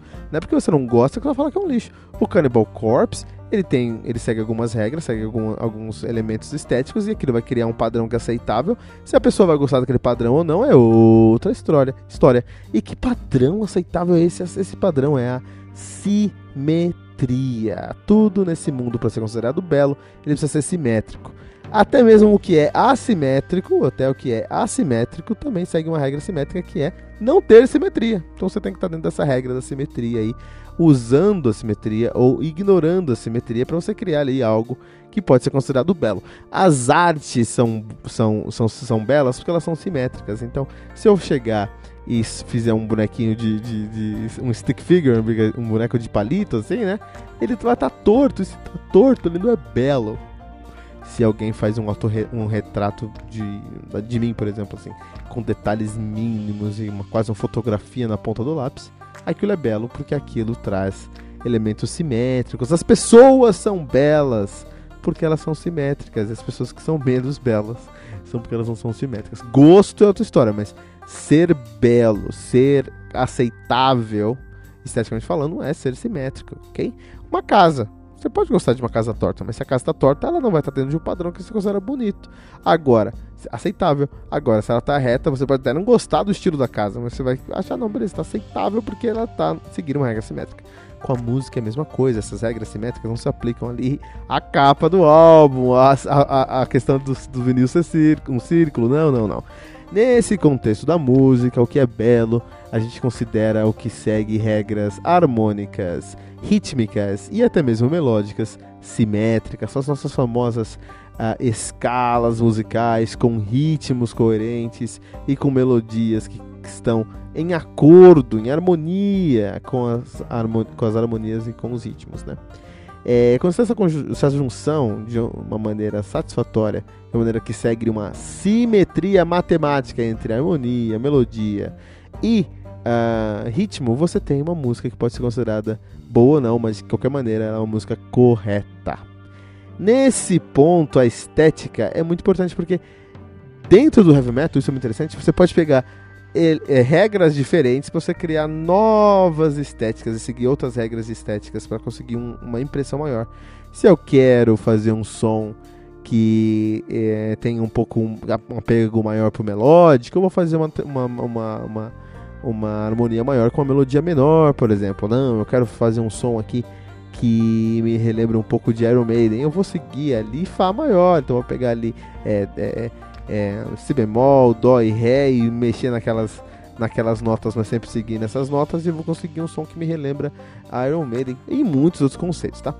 O Lost in Grey nesse álbum vai dar uma aula de como a estética pode ser usada para o seu benefício. Eles fazem aqui um, um, sinfônico, é um sinfônico sim, mas como eles trazem milhares de referências à cultura druídica através da sonoridade do seu som, seguindo regras estéticas que são regras que nos levam à cultura do druidui, druiduísmo, não sei se é esse o nome, né? É, quando você, quando você ouvir esse som aqui, você vai sentir que o cuidado que eles tiveram com cada parte das músicas vai te convidar para um ritual xamânico. Eles foram muito, muito competentes em conseguir transmitir essas informações e esses conceitos para o seu som, né? É, esse álbum aqui, ele é um álbum muito bom porque ele começou bom desde antes, antes de ser gravado, antes de ser composto. Ele já teve um conceito todas as etapas que esse álbum passou durante a gravação, produção, pré-produção, produção e pós-produção, ele foi coerente com esse conceito que foi idealizado no começo do projeto do Lost in Grey The Wastelands. E é por isso que aqui no Metal Mantra nós vamos dar 3.7 pentagramas para o Wasteland do Lost in Grey.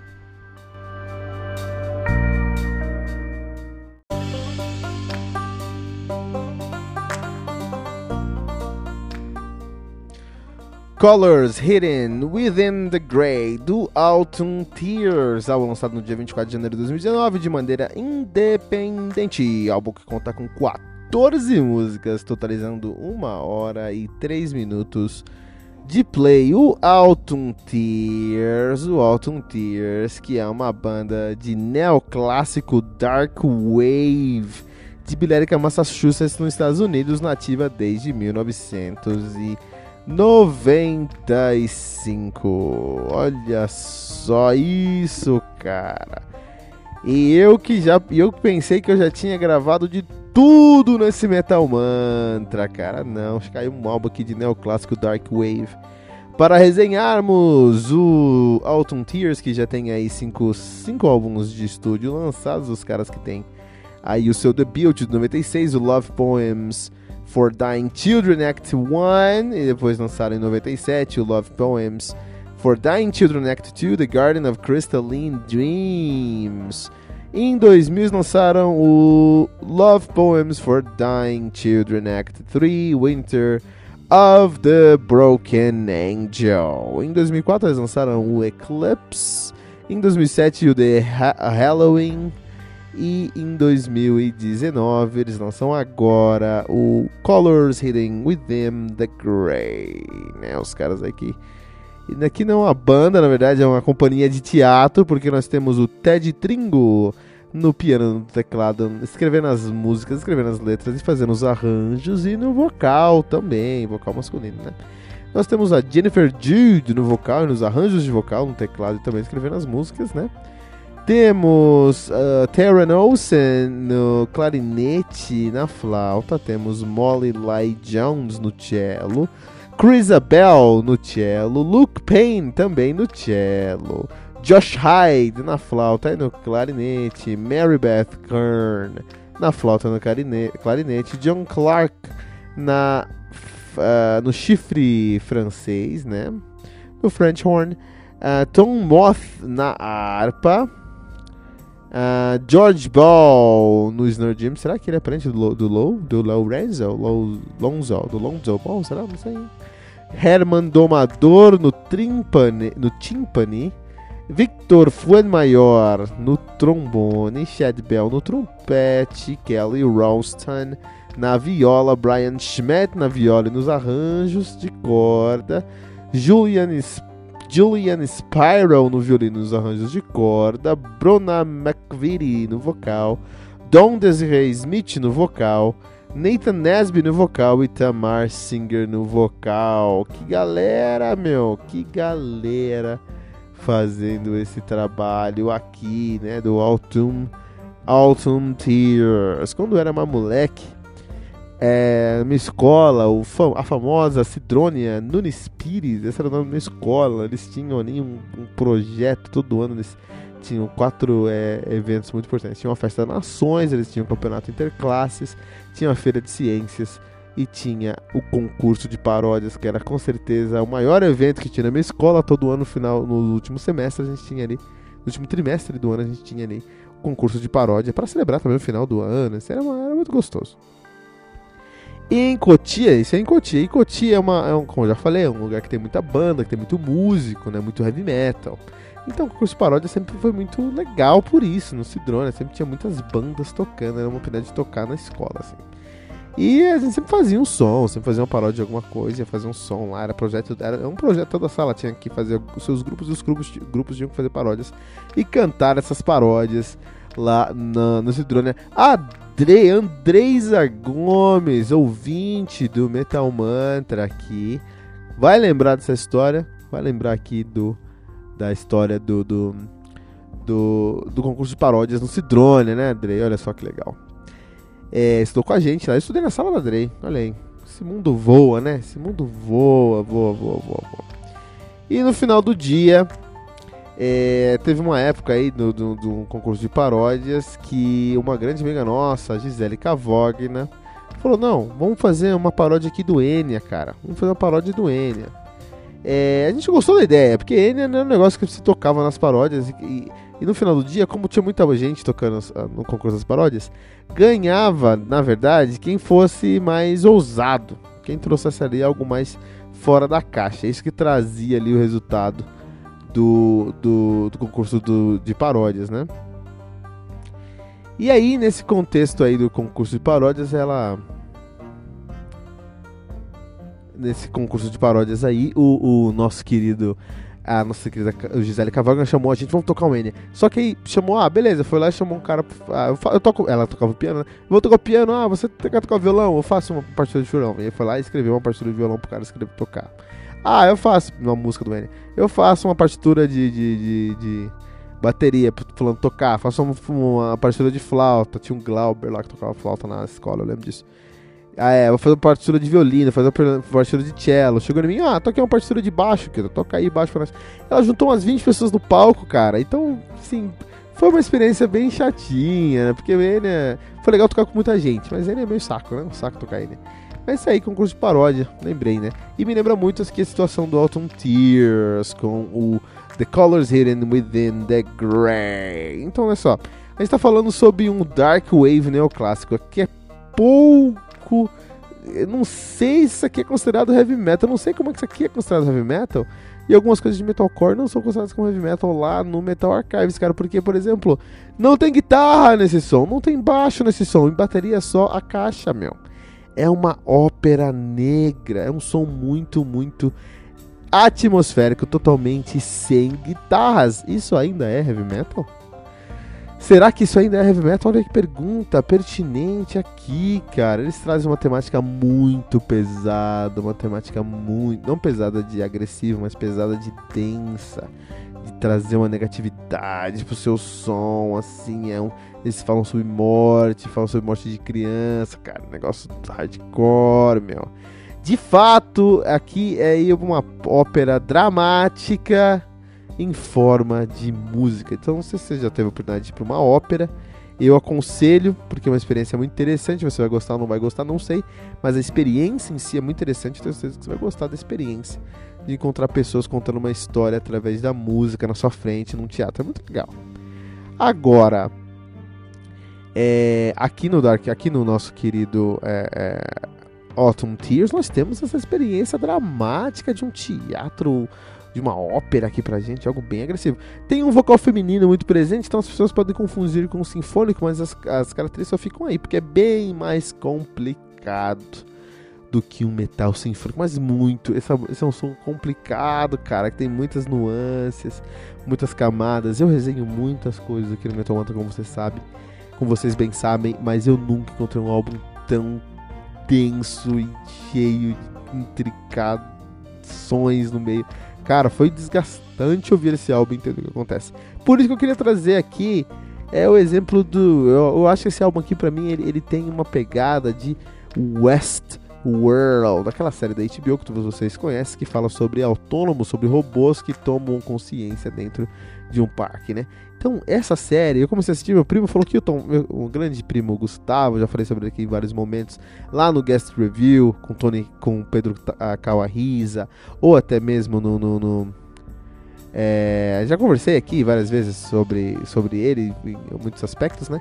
Ele adora séries. Ele falou: Kilton, vai lá escutar Vai lá assistir Westworld, uma série muito boa. Vai assistir Westworld pra gente discutir. Eu falei, ah, beleza, vou assistir. Fui assistir Westworld. E é muito denso, cara. Não dá pra você assistir numa tarde, assim, pra você discutir com seu primo. Você tem que digerir aquilo, são muitas coisas, muitas camadas, muitas discussões, muitas analogias, muitas uh, uh, uh, alegorias, cara. É uma coisa muito profunda, cara. É... E muito dramática. No final do dia ali é uma série muito dramática, é um drama de verdade. Isso para mim é o Autumn Tears aqui, um, um álbum muito dramático, muito intricado e complicado e com muitas coisas para serem exploradas. Nem sei se eu considero isso tanto heavy metal. Todas as vias, faltou guitarra para mim nesse álbum. 2.8 pentagramas dourados no Metal Mantra.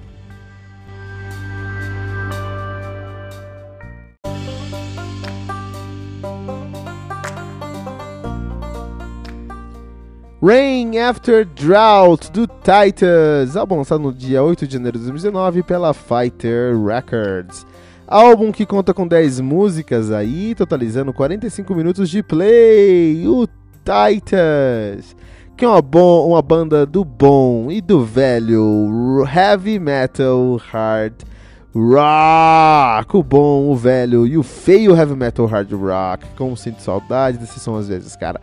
Os caras são de Trieste, na Itália, tá nativa desde 2014. E aí tem dois álbuns lançados: seu debut, o Rises.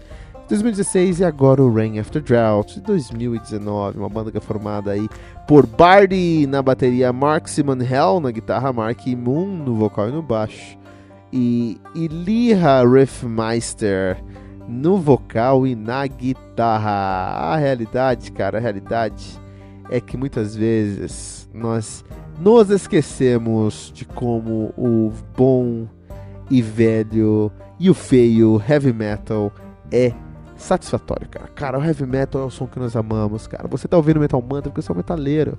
E que você gosta enquanto metaleiro, você gosta de heavy metal, você gosta de Crazy Train, você do, do, do Ozzy, você gosta de Iron Maiden, você gosta de Black Sabbath, você gosta do bom e do velho heavy metal, cara. E isso faz falta pra gente hoje em dia, cara.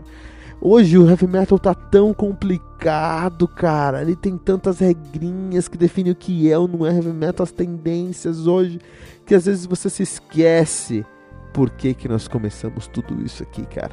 Por que você começou a escutar heavy metal? Qual foi o motivo de você escutar heavy metal? Provavelmente você escutou um riff e aquele riff fez brilhar uma chama nos seus olhos e você se apaixonou pela vida e nunca mais conseguiu largar essa história de metal. Heavy metal é um som muito mais simples, muito menos complexo, sem camadas de, de, de, para serem descobertas, sem discussões para serem feitas, sem analogias para serem discutidas, sem alegorias para serem identificadas. É só um som guitarrocêntrico, calcado no riff, cara, calcado no vocal rasgado, cara, com riffs modais, cara, com uma bateria de, que veio do punk rock, cara, com melodias que faz você bater a cabeça, cara. É isso que é o heavy metal e é isso que a gente sente falta. Esse álbum do Titans não poderia ter título melhor. Rain After Drought, a chuva após a seca. Porque essa é a realidade Estamos vivendo uma seca de heavy metal no mundo 2019, a gente está em fevereiro agora. Eu já resenhei mais de 50 álbuns entre janeiro e fevereiro. Dois ou três eram de heavy metal, cara. Todos os outros tinham uma vertente diferente, um nicho diferente, um, um subgênero diferente, um som diferente, com mais complexo, mais denso, mais maduro. Eu não quero maturidade, eu quero imaturidade. Quero imaturidade. Eu quero, sabe, eu não, não quero mais gastar toda a minha paciência discutindo sobre como o heavy metal vai te ajudar a entender os enigmas do mundo. Eu não quero saber sobre os enigmas do mundo. Eu não quero ser levado numa numa numa, numa a, a jornada para descobrir a origem do mundo. Não, cara, eu não quero nada disso, cara. Eu quero músicas que falam sobre desobedecer. Eu quero músicas que me falam sobre a, seguir em frente. Eu quero músicas que me falam sobre que o nosso tempo é agora. Que são músicas que o Titles traz pra gente no Rain After Drought, Disobey, Our Time Is Now, The Dark Wave, Move On Over. É isso aí, cara. Titans nem é um álbum tão bom, um álbum legal, funcionou bem, tem uma produção legal, tem riffs bons, um vocal bem criativo, mas não é o álbum mais inspirado de heavy metal e, e e, e hard que eu já vi na minha vida. Mas de qualquer maneira, quem tem, quem tem na, terra, na Terra de Cego, quem tem um olho é rei. E Titles, Rain After Drought 3.0 pentagramas dourados aqui no Metal Mantra.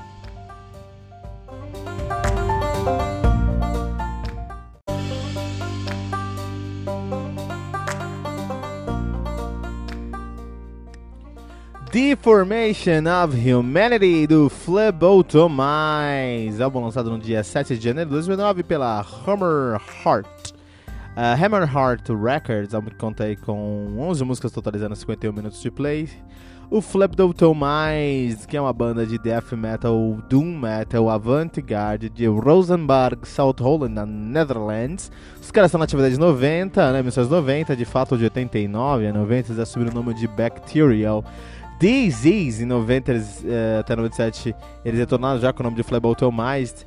Em 97 eles pararam, voltaram em 2013 e estão na ativa desde então. A discografia dos caras é sólida, porém fragmentada, porque eles têm um álbum em 94, o Immense Intense Suspense. Uh, em 97 eles trouxeram o Sky Contact. E somente agora, em 2008, 21 anos após o segundo álbum, estão lançando o Deformation of Humanity, a banda que é formada atualmente por Tom Palms na guitarra, uh, Rob Velt no teclado, Uh, ben de Graaf no vocal. Dennis Bolterman na guitarra. André de Hughes no baixo. Uh, Alex Skoleman na bateria. Olha aí, os caras que estão aí na ativa há um bom tempo. Fleboton Mais. Mais que é uma banda que uh, os caras eles experimentam muito, por isso que eles trazem essa tag de avant-garde no som deles. Mas mais importante que as experimentações é como eles se aproximaram, isso desde 94, isso é impressionante mesmo, isso já é, isso era até visionário na época. Desse primeiro álbum eles já se aproximavam do symphonic metal, então sempre foi um death metal com doom metal e pegadas sinfônicas. Essas, essas influências, essas referências sinfônicas foram ficando cada vez mais fortes Hoje, até podemos dizer que é um Symphonic Doom Metal, que é o que também a gente conhece como Funeral Doom. Um, se você perguntar pra mim quais os meus estilos menos favoritos no Heavy Metal, todo mundo tem né, estilos mais favoritos e menos favoritos. Você não sabe que eu sou um proghead, adoro Progressive Heavy Metal, adoro Heavy Metal em geral. Uh, mas se você me perguntar quais são os estilos menos favoritos, eu provavelmente direi uh, Doom, uh, tudo de Doom. Doom, Funeral Doom, Drone Doom, eu não escuto muito. Grindcore e Avant-Garde. São os elementos assim que eu provavelmente vou falar. Ah, esses sons aqui não são sons que eu gosto, né? É, respeito, entendo como eles são importantes e a grandeza desses estilos e a complexidade de fazer um som bom nesses álbuns. E sempre resenho álbum aqui de Doom Metal, de Grindcore. Geralmente não, porque uh, onde eu acompanho às vezes não encontro esses lançamentos de Grindcore. Grindcore eu acho que os lançamentos de Grindcore chegam muito próximos dos lançamentos de Hardcore. Acho que tem mais core do que metal. E aí não resenho tanto aqui o grande core. De qualquer maneira, o Flabdoton Mais ele é a, o resultado da, da, da, da, intersecção entre esses três estilos: um avant-garde, um funeral doom e um grindcore. Então, quando ele é mais agressivo, ele, ele, ele, ele flerta com, com o grindcore. E, de maneira geral, ele é um álbum bem de doom, com notas bem lentas e bem longas e angustiantes. Né? Já falou algumas vezes aqui sobre o que o doom é feito. O Doom é feito, a matéria-prima do Doom é a angústia, e, e, eu me coço quando escuto Doom, né? E, e também o, o, o, o avant-garde que eles trazem nesse álbum aqui, né? Então a, o, o, o é a junção desses três estilos do avant-garde com o Funeral Doom, ou Doom em geral, e flertes no grindcore. Isso tem tudo para ser o álbum que eu não gosto, mas eu preciso falar que é um álbum muito bom assim, eu gostei desse álbum. Não é o meu som, cara. Mas é um álbum muito bom para quem curte essa pegada. É, eles desafiam a grandeza do Septic Flash. Quando a gente fala sobre é, Symphonic Death Metal, ou Death Metal com flirt de sinfônico, então fala de Septic Flash, que é uma puta banda, e eu acho que é uma banda que eu prefiro mais. Porque tem mais Death lá e aqui tem mais Doom, né? Mas é indiscutível que a, a Sinfonia ela tem uma. Ela se é uma simbiose mais fluida e mais natural e mais aceitável com o som do Fleboto mais do que com o som do Septic Flash. Septic Flash parece que é uma banda de death metal que está buscando elementos sinfônicos. Já o Fleboto mais aqui é uma banda que é, é uma ópera da tragédia, da angústia, sobre a deformidade humana. Isso é, é muito natural, assim. Você não, até é difícil você encontrar os elementos sinfônicos no som, porque eles são parte do som completamente. Então você fala, puta, cara, o diálogo que eles trazem nos, na, nas guitarras, no baixo, por exemplo, são diálogos sinfônicos, com notas mais abertas, entre de aberta, notas mais longas e que criam mais suspensão do que respostas, né? Todavia, o Deformation of Humanity, uh, Humanity do Flableton Mais acabou, acabou aqui, tendo um, um, um resultado muito sólido em sua questão de fazer o que eles tinham que fazer. Eles fazem uma promessa, entregam essa promessa 100%. O problema é que essa promessa, apesar de ser uma promessa original, não é muito uh, bem aceita. A galera não tá muito afim de ficar escutando uma hora de, de angústia, angústia na sua orelha, né? Não é o som que eu gosto, não tem uma fanbase muito grande, mas pra quem é fã e pra quem busca esse tipo de som, é um prato cheio. Flebotomais, Deformation of Humanity, aqui no Metal Mantra 4.4 pentagramas dourados, totalizando aí, com, é, classificando-os como um álbum recomendado do mundo heavy metal.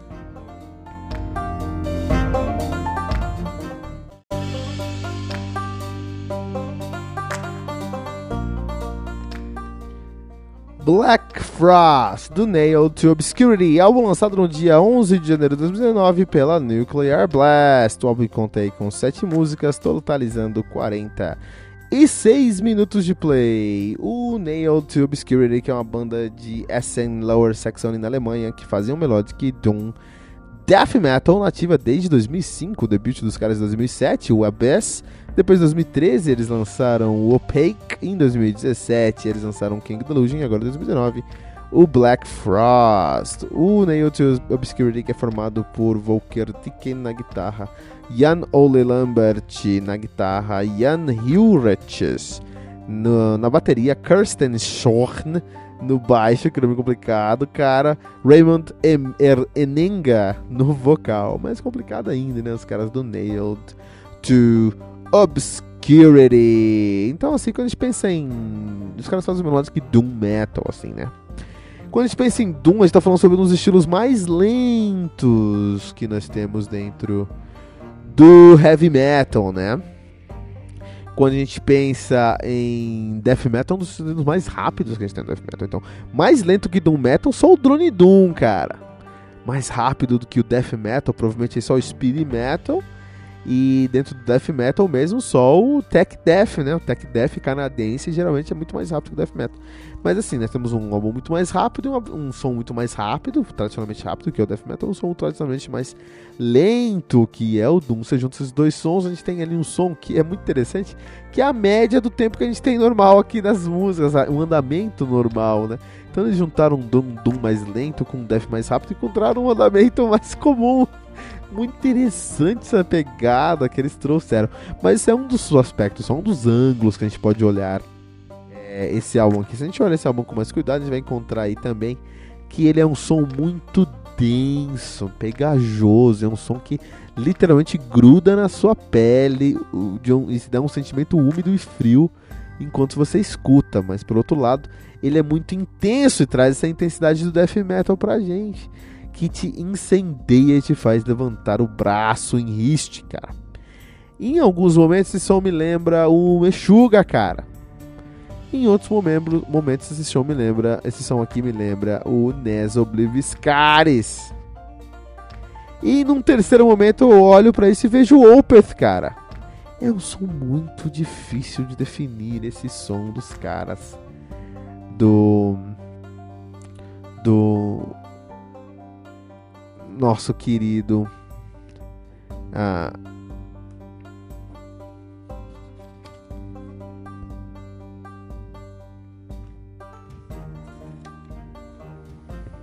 Nailed to Obscurity, cara. É um som muito é, é, é difícil de definir um som aí do Nailed to Obscurity, mas não é só porque ele é difícil de definir que ele vai ser um som taxado de ruim, muito pelo contrário.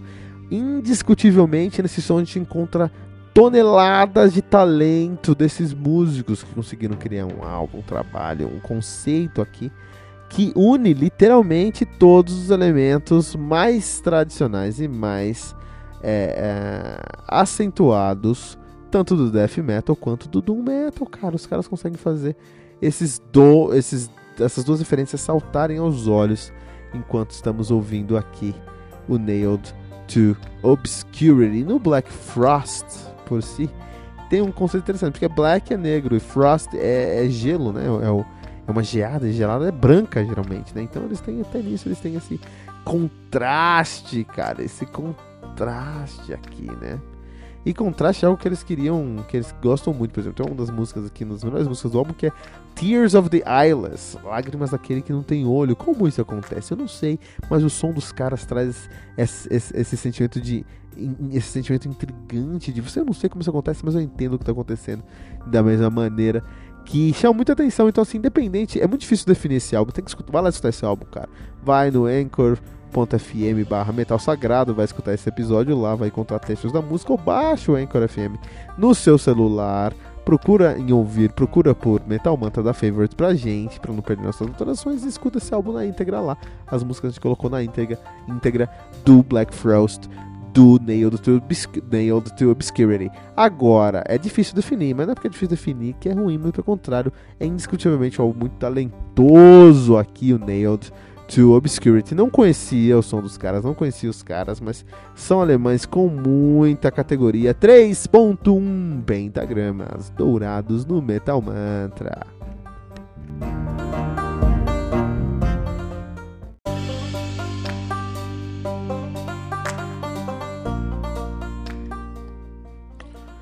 Moonglow do Avantasia,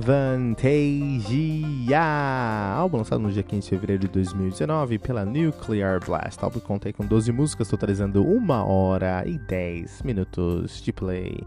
O Avantasia, que é uma banda de symphonic power metal de Mainz, na Alemanha. Estão nativos aí desde o ano 2000, de fato, 2000 a 2002 eles estiveram ativos, pararam em 2002, voltaram em 2006, estão nativa desde então. Não é uma banda de verdade, é um projeto paralelo. Ele e o Lucas, a, Lucas Ariensen estão disputando há alguns anos quem junta mais músicos no projeto, ou a Avantasia ou o Arian, né? E tá uma disputa aí ferrenha desde então. Então esse projeto começou lá em 2001 com o lançamento do The Metal Opera em 2001, que é um álbum muito icônico para o mundo do heavy metal, para o power metal especificamente, e, e assim como seu segundo álbum, que é o The Metal Opera Part 2, que é o de 2002. Então esses dois álbuns aqui, eles fazem, eles fazem parte ali de um movimento que, na minha opinião, é, foi o core, foi o, o, o, o, principal movimento ali para a, o antigo metal melódico. Lembra que as pessoas, as pessoas chamavam de metal melódico, né? É isso aí, era Vantage, era Edguy, Halloween, uh, uh, Angra, Xamã, Angar e muitas outras bandas aí, né? Tivemos o The Scarecrow de 2008, Angel of Babylon de 2010, The Wicked Symphony também de 2010, The Mystery of Time, a Rock Epic de 2013, Ghost Lights de 2016 e agora o Moon Glow de 2017. 19. A banda que atualmente conta com a presença de Tobias Sammet no vocal, no teclado, no piano, nas orquestrações e no baixo. Uh, Sasha Peath na guitarra, teclado, piano e orquestrações. E Michael Rodenberg no teclado nas orquestrações também. Mas nesse álbum aqui, que é o Moon, Moon Glow, uma das coisas mais importantes dos álbuns do, do, do Avantage é quem apareceu lá para tocar, né? Para cantar, no caso. Então nós temos o Ronnie Atkins, uh, temos o Jorn Land, temos o Eric Martin, temos o Jeff Tate, o Michael Kiske, o Bob Catley, a Candice Nice, o Hansi Kirsch e o Millie Petrosa. Lembrando que o Ronnie Atkins canta lá no, no Axel Rude Pell, uma excelente banda de power metal. O Jorn Land é o deus do, do power metal aí uh, europeu, ele que já cantou lá no Master Plan, por exemplo, Eric Martin, que é o vocalista do Mr. Big, Gaff Tate, que é o antigo vocalista do Queen's Right, hoje canta no Operation Mindcrime, Michael Kiske, deus do heavy metal, que é, foi vocalista do Halloween, hoje canta no Plus Phantom, acho que ele voltou para Halloween agora. Uh, Candice Knight, que é, que é a esposa do Rich Blackmore, antigo guitarrista do Deep Purple, e o Hansi Kirsch, vocalista do Blind Guardian e o Mili Petrosa, vocalista do Creator. Olha aí, cara, temos esses caras participando do álbum aí. Muito legal, muito interessante. De qualquer maneira, é, eu geralmente não faço um faixa a faixa, mas hoje eu queria falar mais sobre esses álbuns, sobre esse álbum aqui. Então a gente tem aí algumas músicas que eu queria salientar. Primeiro, é, uma música que eu vou falar bastante aqui é a própria Ghost in the Moon, que é a primeira música do álbum, né? Ela tem algumas coisas que se saem da curva, assim. Primeiro, elas começam, ela começa com o Tobias Sammet tocando teclado e, cantando, um teclado e voz do Tobias Sammet. Isso é muito não ortodoxo para uma, uma, uma, banda, para uma, um álbum de power metal sinfônico, especialmente para um projeto conceitual de power metal sinfônico, especialmente sendo a Vantage que criou tudo isso. Então os caras estabeleceram algumas regras e quebram essas regras nesse álbum aqui, né? Uma dessas regras é que você começa com uma introdução orquestrada, né? Que vai te introduzir ao álbum ali, né? Por exemplo, aí o An Excelsior, lá do Rebirth do Angra, Ancient Winds, do, do, do Ritual do Xamã, ou mesmo Lux Triumphant, do Dawn of Victory, do Rhapsody, né? Mas aqui não, aqui a gente tem uma intro que não segue essa ordem. Na verdade, ele segue ali um teclado de voz com uma melodia muito linda do Summit, que é muito comumente conhecido, que é mais comumente conhecido lá no Edguy. Edguy, ele faz bastante isso no Edguy, o Tobias Sammet faz bastante isso. E aí quando eu escutei essa música, eu pensei, será que esse álbum aqui, ele tá querendo falar isso? Que ele vai ser mais Edguy do que a Vantage? Vai ser mais uh, Tobias Sammet do que a Vantage? E é muito verdade. Isso é muito verdade. Sim, esse álbum é muito mais Edguy, especialmente ali os melhores álbuns do Edguy, aquela fase muito boa do Edguy, do que os álbuns do Avantasia. O que é bom, porque a melhor fase do Edguy é superior do que a fase atual do Avantage. Então é um álbum que subiu o nível do Avantage. Eu adorei esse álbum por causa disso, né? Então, por exemplo, esse álbum aqui ele traz algumas coisas que eu consegui reconhecer lá do Mandrake, do Jigai, ou do Hellfire Club, ou até mesmo do Rocket Rider. Reconheci, eu reconheci, reconheci algumas coisas desse álbum que vieram desses álbuns do Jigai e achei isso muito interessante.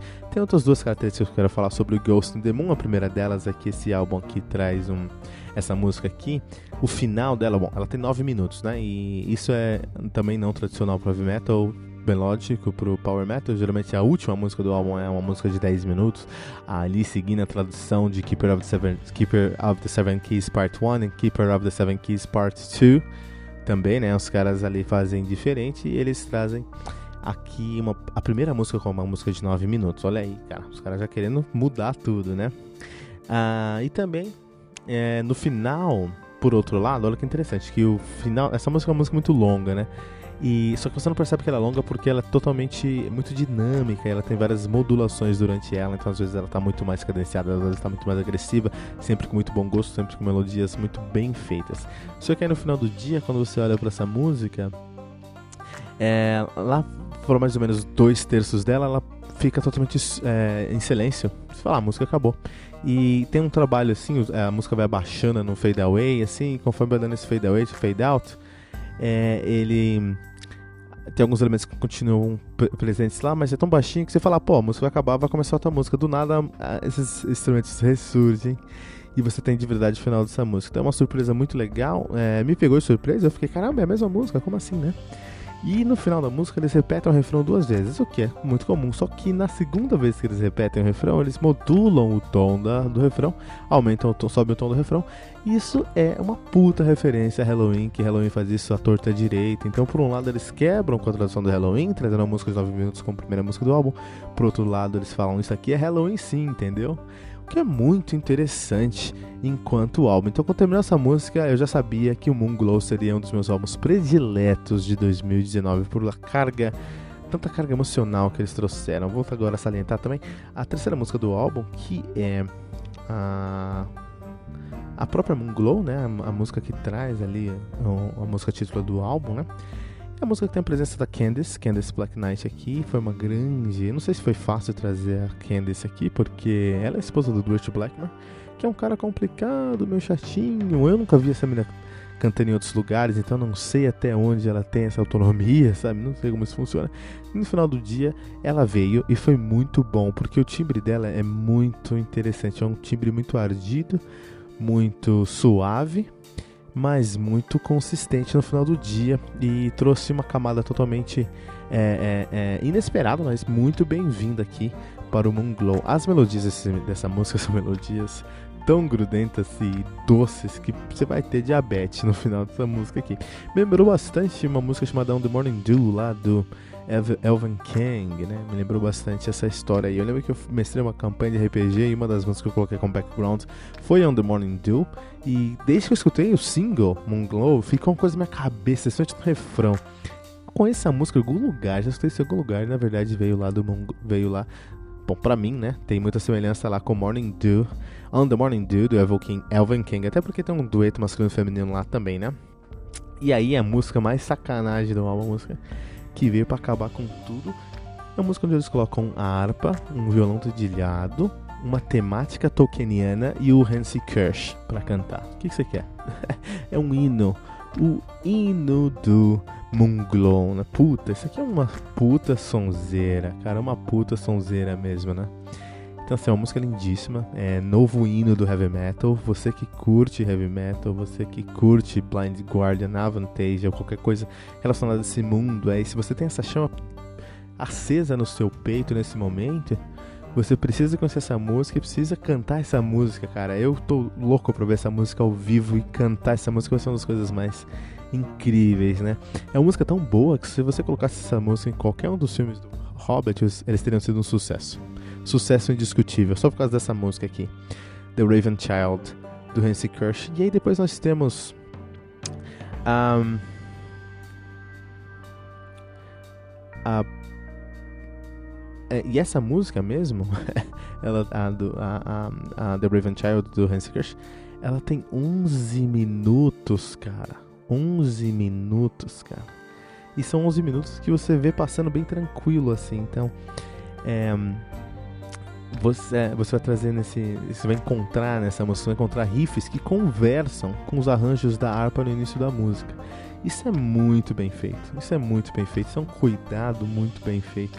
Eu vi muito o Symphony X fazendo isso. Por, por exemplo, Divine Wings of Tragedy, você vê muito isso. Ou o próprio DT. DT sempre fez isso muito lá no, é, no, no Train of Thoughts, ou também lá no, no Sins of a Memory, ou até mesmo no Octavarium, você vê esses, os riffs conversando com as harmonias, assim, né? Você vai ver bastante coisa disso aí também. É, e você vê isso aqui, cara, que eu achei muito, muito interessante também. Tem muitos momentos contrastantes nessa música. Então tem muitos momentos aqui que, eles vão construir texturas sonoras que ao mesmo tempo são presentes, e no próximo, no próximo momento são muito atmosféricas e etéreas. Assim. Ele faz realmente viajar para outro mundo. Escutando essa música, você vai conhecer o mundo de Avantage. Dá para sentir o cheiro do orvalho na florestas do élfica de Avantage, assim, cara. É incrível. Mas o mais interessante dessa música, bom, primeiro é para mim a introdução com Hansi Kirsch, mas depois é o pós-refrão dessa música, que conta com um riff que emula a melodia principal da música, tá sempre começando ali, a, a melodia que você vai escutar várias vezes nessa música, né? Mas é, você tem alguns fraseados coerentes com a harmonia da música e um auá que, na moral, vai chorar mais que o auá do Kirk Hammett. É muita competência muita competência pra uma música só, cara. Daí pra frente a coisa começa a des... desandar um pouco. Então, assim, ó, Starlight, Invincible, In the Alchemy uh, são músicas que deixaram a desejar bastante. Porque são totalmente menos, muito claramente, necessariamente muito menos inspiradas do que essa primeira metade do álbum, tá? É o que a gente consideraria de filler, tá? Eu não sei se de fato elas são fillers, porque faltou inspiração ou porque faltou ali os caras até queriam ah não vamos deixar os caras o, o, ouvinte respirar porque foi muita coisa boa. Já foi duas músicas de mais de 10 minutos incríveis aqui. Mais dois é, é, singles digamos assim também foram muito bons. Então assim, a gente pensa puta talvez os caras vão querer respirar um pouco então vamos deixar os caras respirar e trouxeram músicas que são mais mais burocráticas, digamos assim, né? Só que aí a música que eu mais esperava, que era The Piper at the Gate of Dawn, porque eu amo The Piper Never Die, lá do Guy, eu falei, puta, The Piper at the Gate of Dawn deve ser incrível, e não é, cara. Faltou muita coisa aqui, mesmo tendo a presença ali do Yorn Land, do Ronnie Atkins e do próprio Eric Martin, faltou, faltou nesse álbum aqui, eles não conseguiram entregar, né? Depois vocês trazem Lavender, que é a penúltima música do álbum propriamente dito, também muito fraca, e termina um álbum com Requiem of a Dream, que é a única música que tem o Michael Kiske. O Michael Kiske é um presente pra música, um cara muito competente, que a gente tem aquela carga emocional, eu não consigo não gostar de qualquer coisa que tenha Kiske, né? Tem um Kiske que eu, eu amo, né? Eu entrei no meu casamento escutando Kiske, cara, Kiske é incrível. Mas esse álbum aqui, essa música aqui ficou muito. Dá pra perceber que tem muito menos inspiração do que todo o álbum, assim. E ela não tem uma uma conclusão, ela não entrega uma conclusão assim, né? Ela tem uma música de, de, sete minutos aí, é, são. É, tenta. É, me lembra bastante, por exemplo, é, é, as últimas músicas do, do Keeper of Seven Keys, mas falta inspiração, essa palavra, faltou consistência e conteúdo aqui. O que sobrou no começo do álbum faltou aqui por algum motivo, né? E aí tem dois bônus, o primeiro bônus é Maniac, que é um cover, né? Um cover do uh, Michael Sembello. É aquela música dos anos 80, Maniac, que todo mundo conhece, chama Maniac, Maniac. Né? Então, essa música e depois tem uma outra música bônus que é Heart também. É uma música muito estranha porque ela termina do nada, assim, e o álbum termina do nada. No final do dia, eu acho que é um álbum que é, tem muitos problemas. Então, assim, da música 5 a música 12 é, juntar tudo dá uma música, assim. Falta bastante inspiração, falta bastante conteúdo e consistência, assim. Mas é indiscutível que Ghost on the Moon, Book of Shallows, Moon Glowing and Raven Child são músicas extraordinariamente perfeitas, incríveis, impressionantes. Tanto em ousadia, em conceito, em conteúdo, em qualidade, em competência. São músicas incríveis.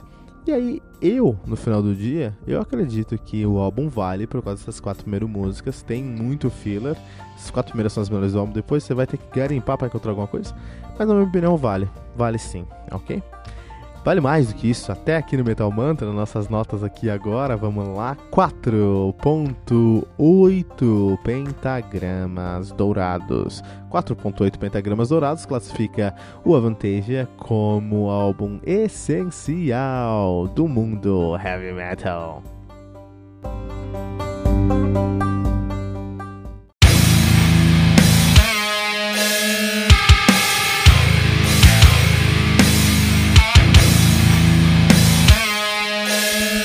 E ficamos por aqui com o nosso episódio de hoje do Metal Mantra, o podcast onde o metal é sagrado. Lembrando que você pode encontrar todo o nosso conteúdo no anchor.fm barra metal sagrado ou em qualquer rede social como arroba metalmantrapod. E não deixe de compartilhar esse episódio usando a hashtag, hashtag metalmantra.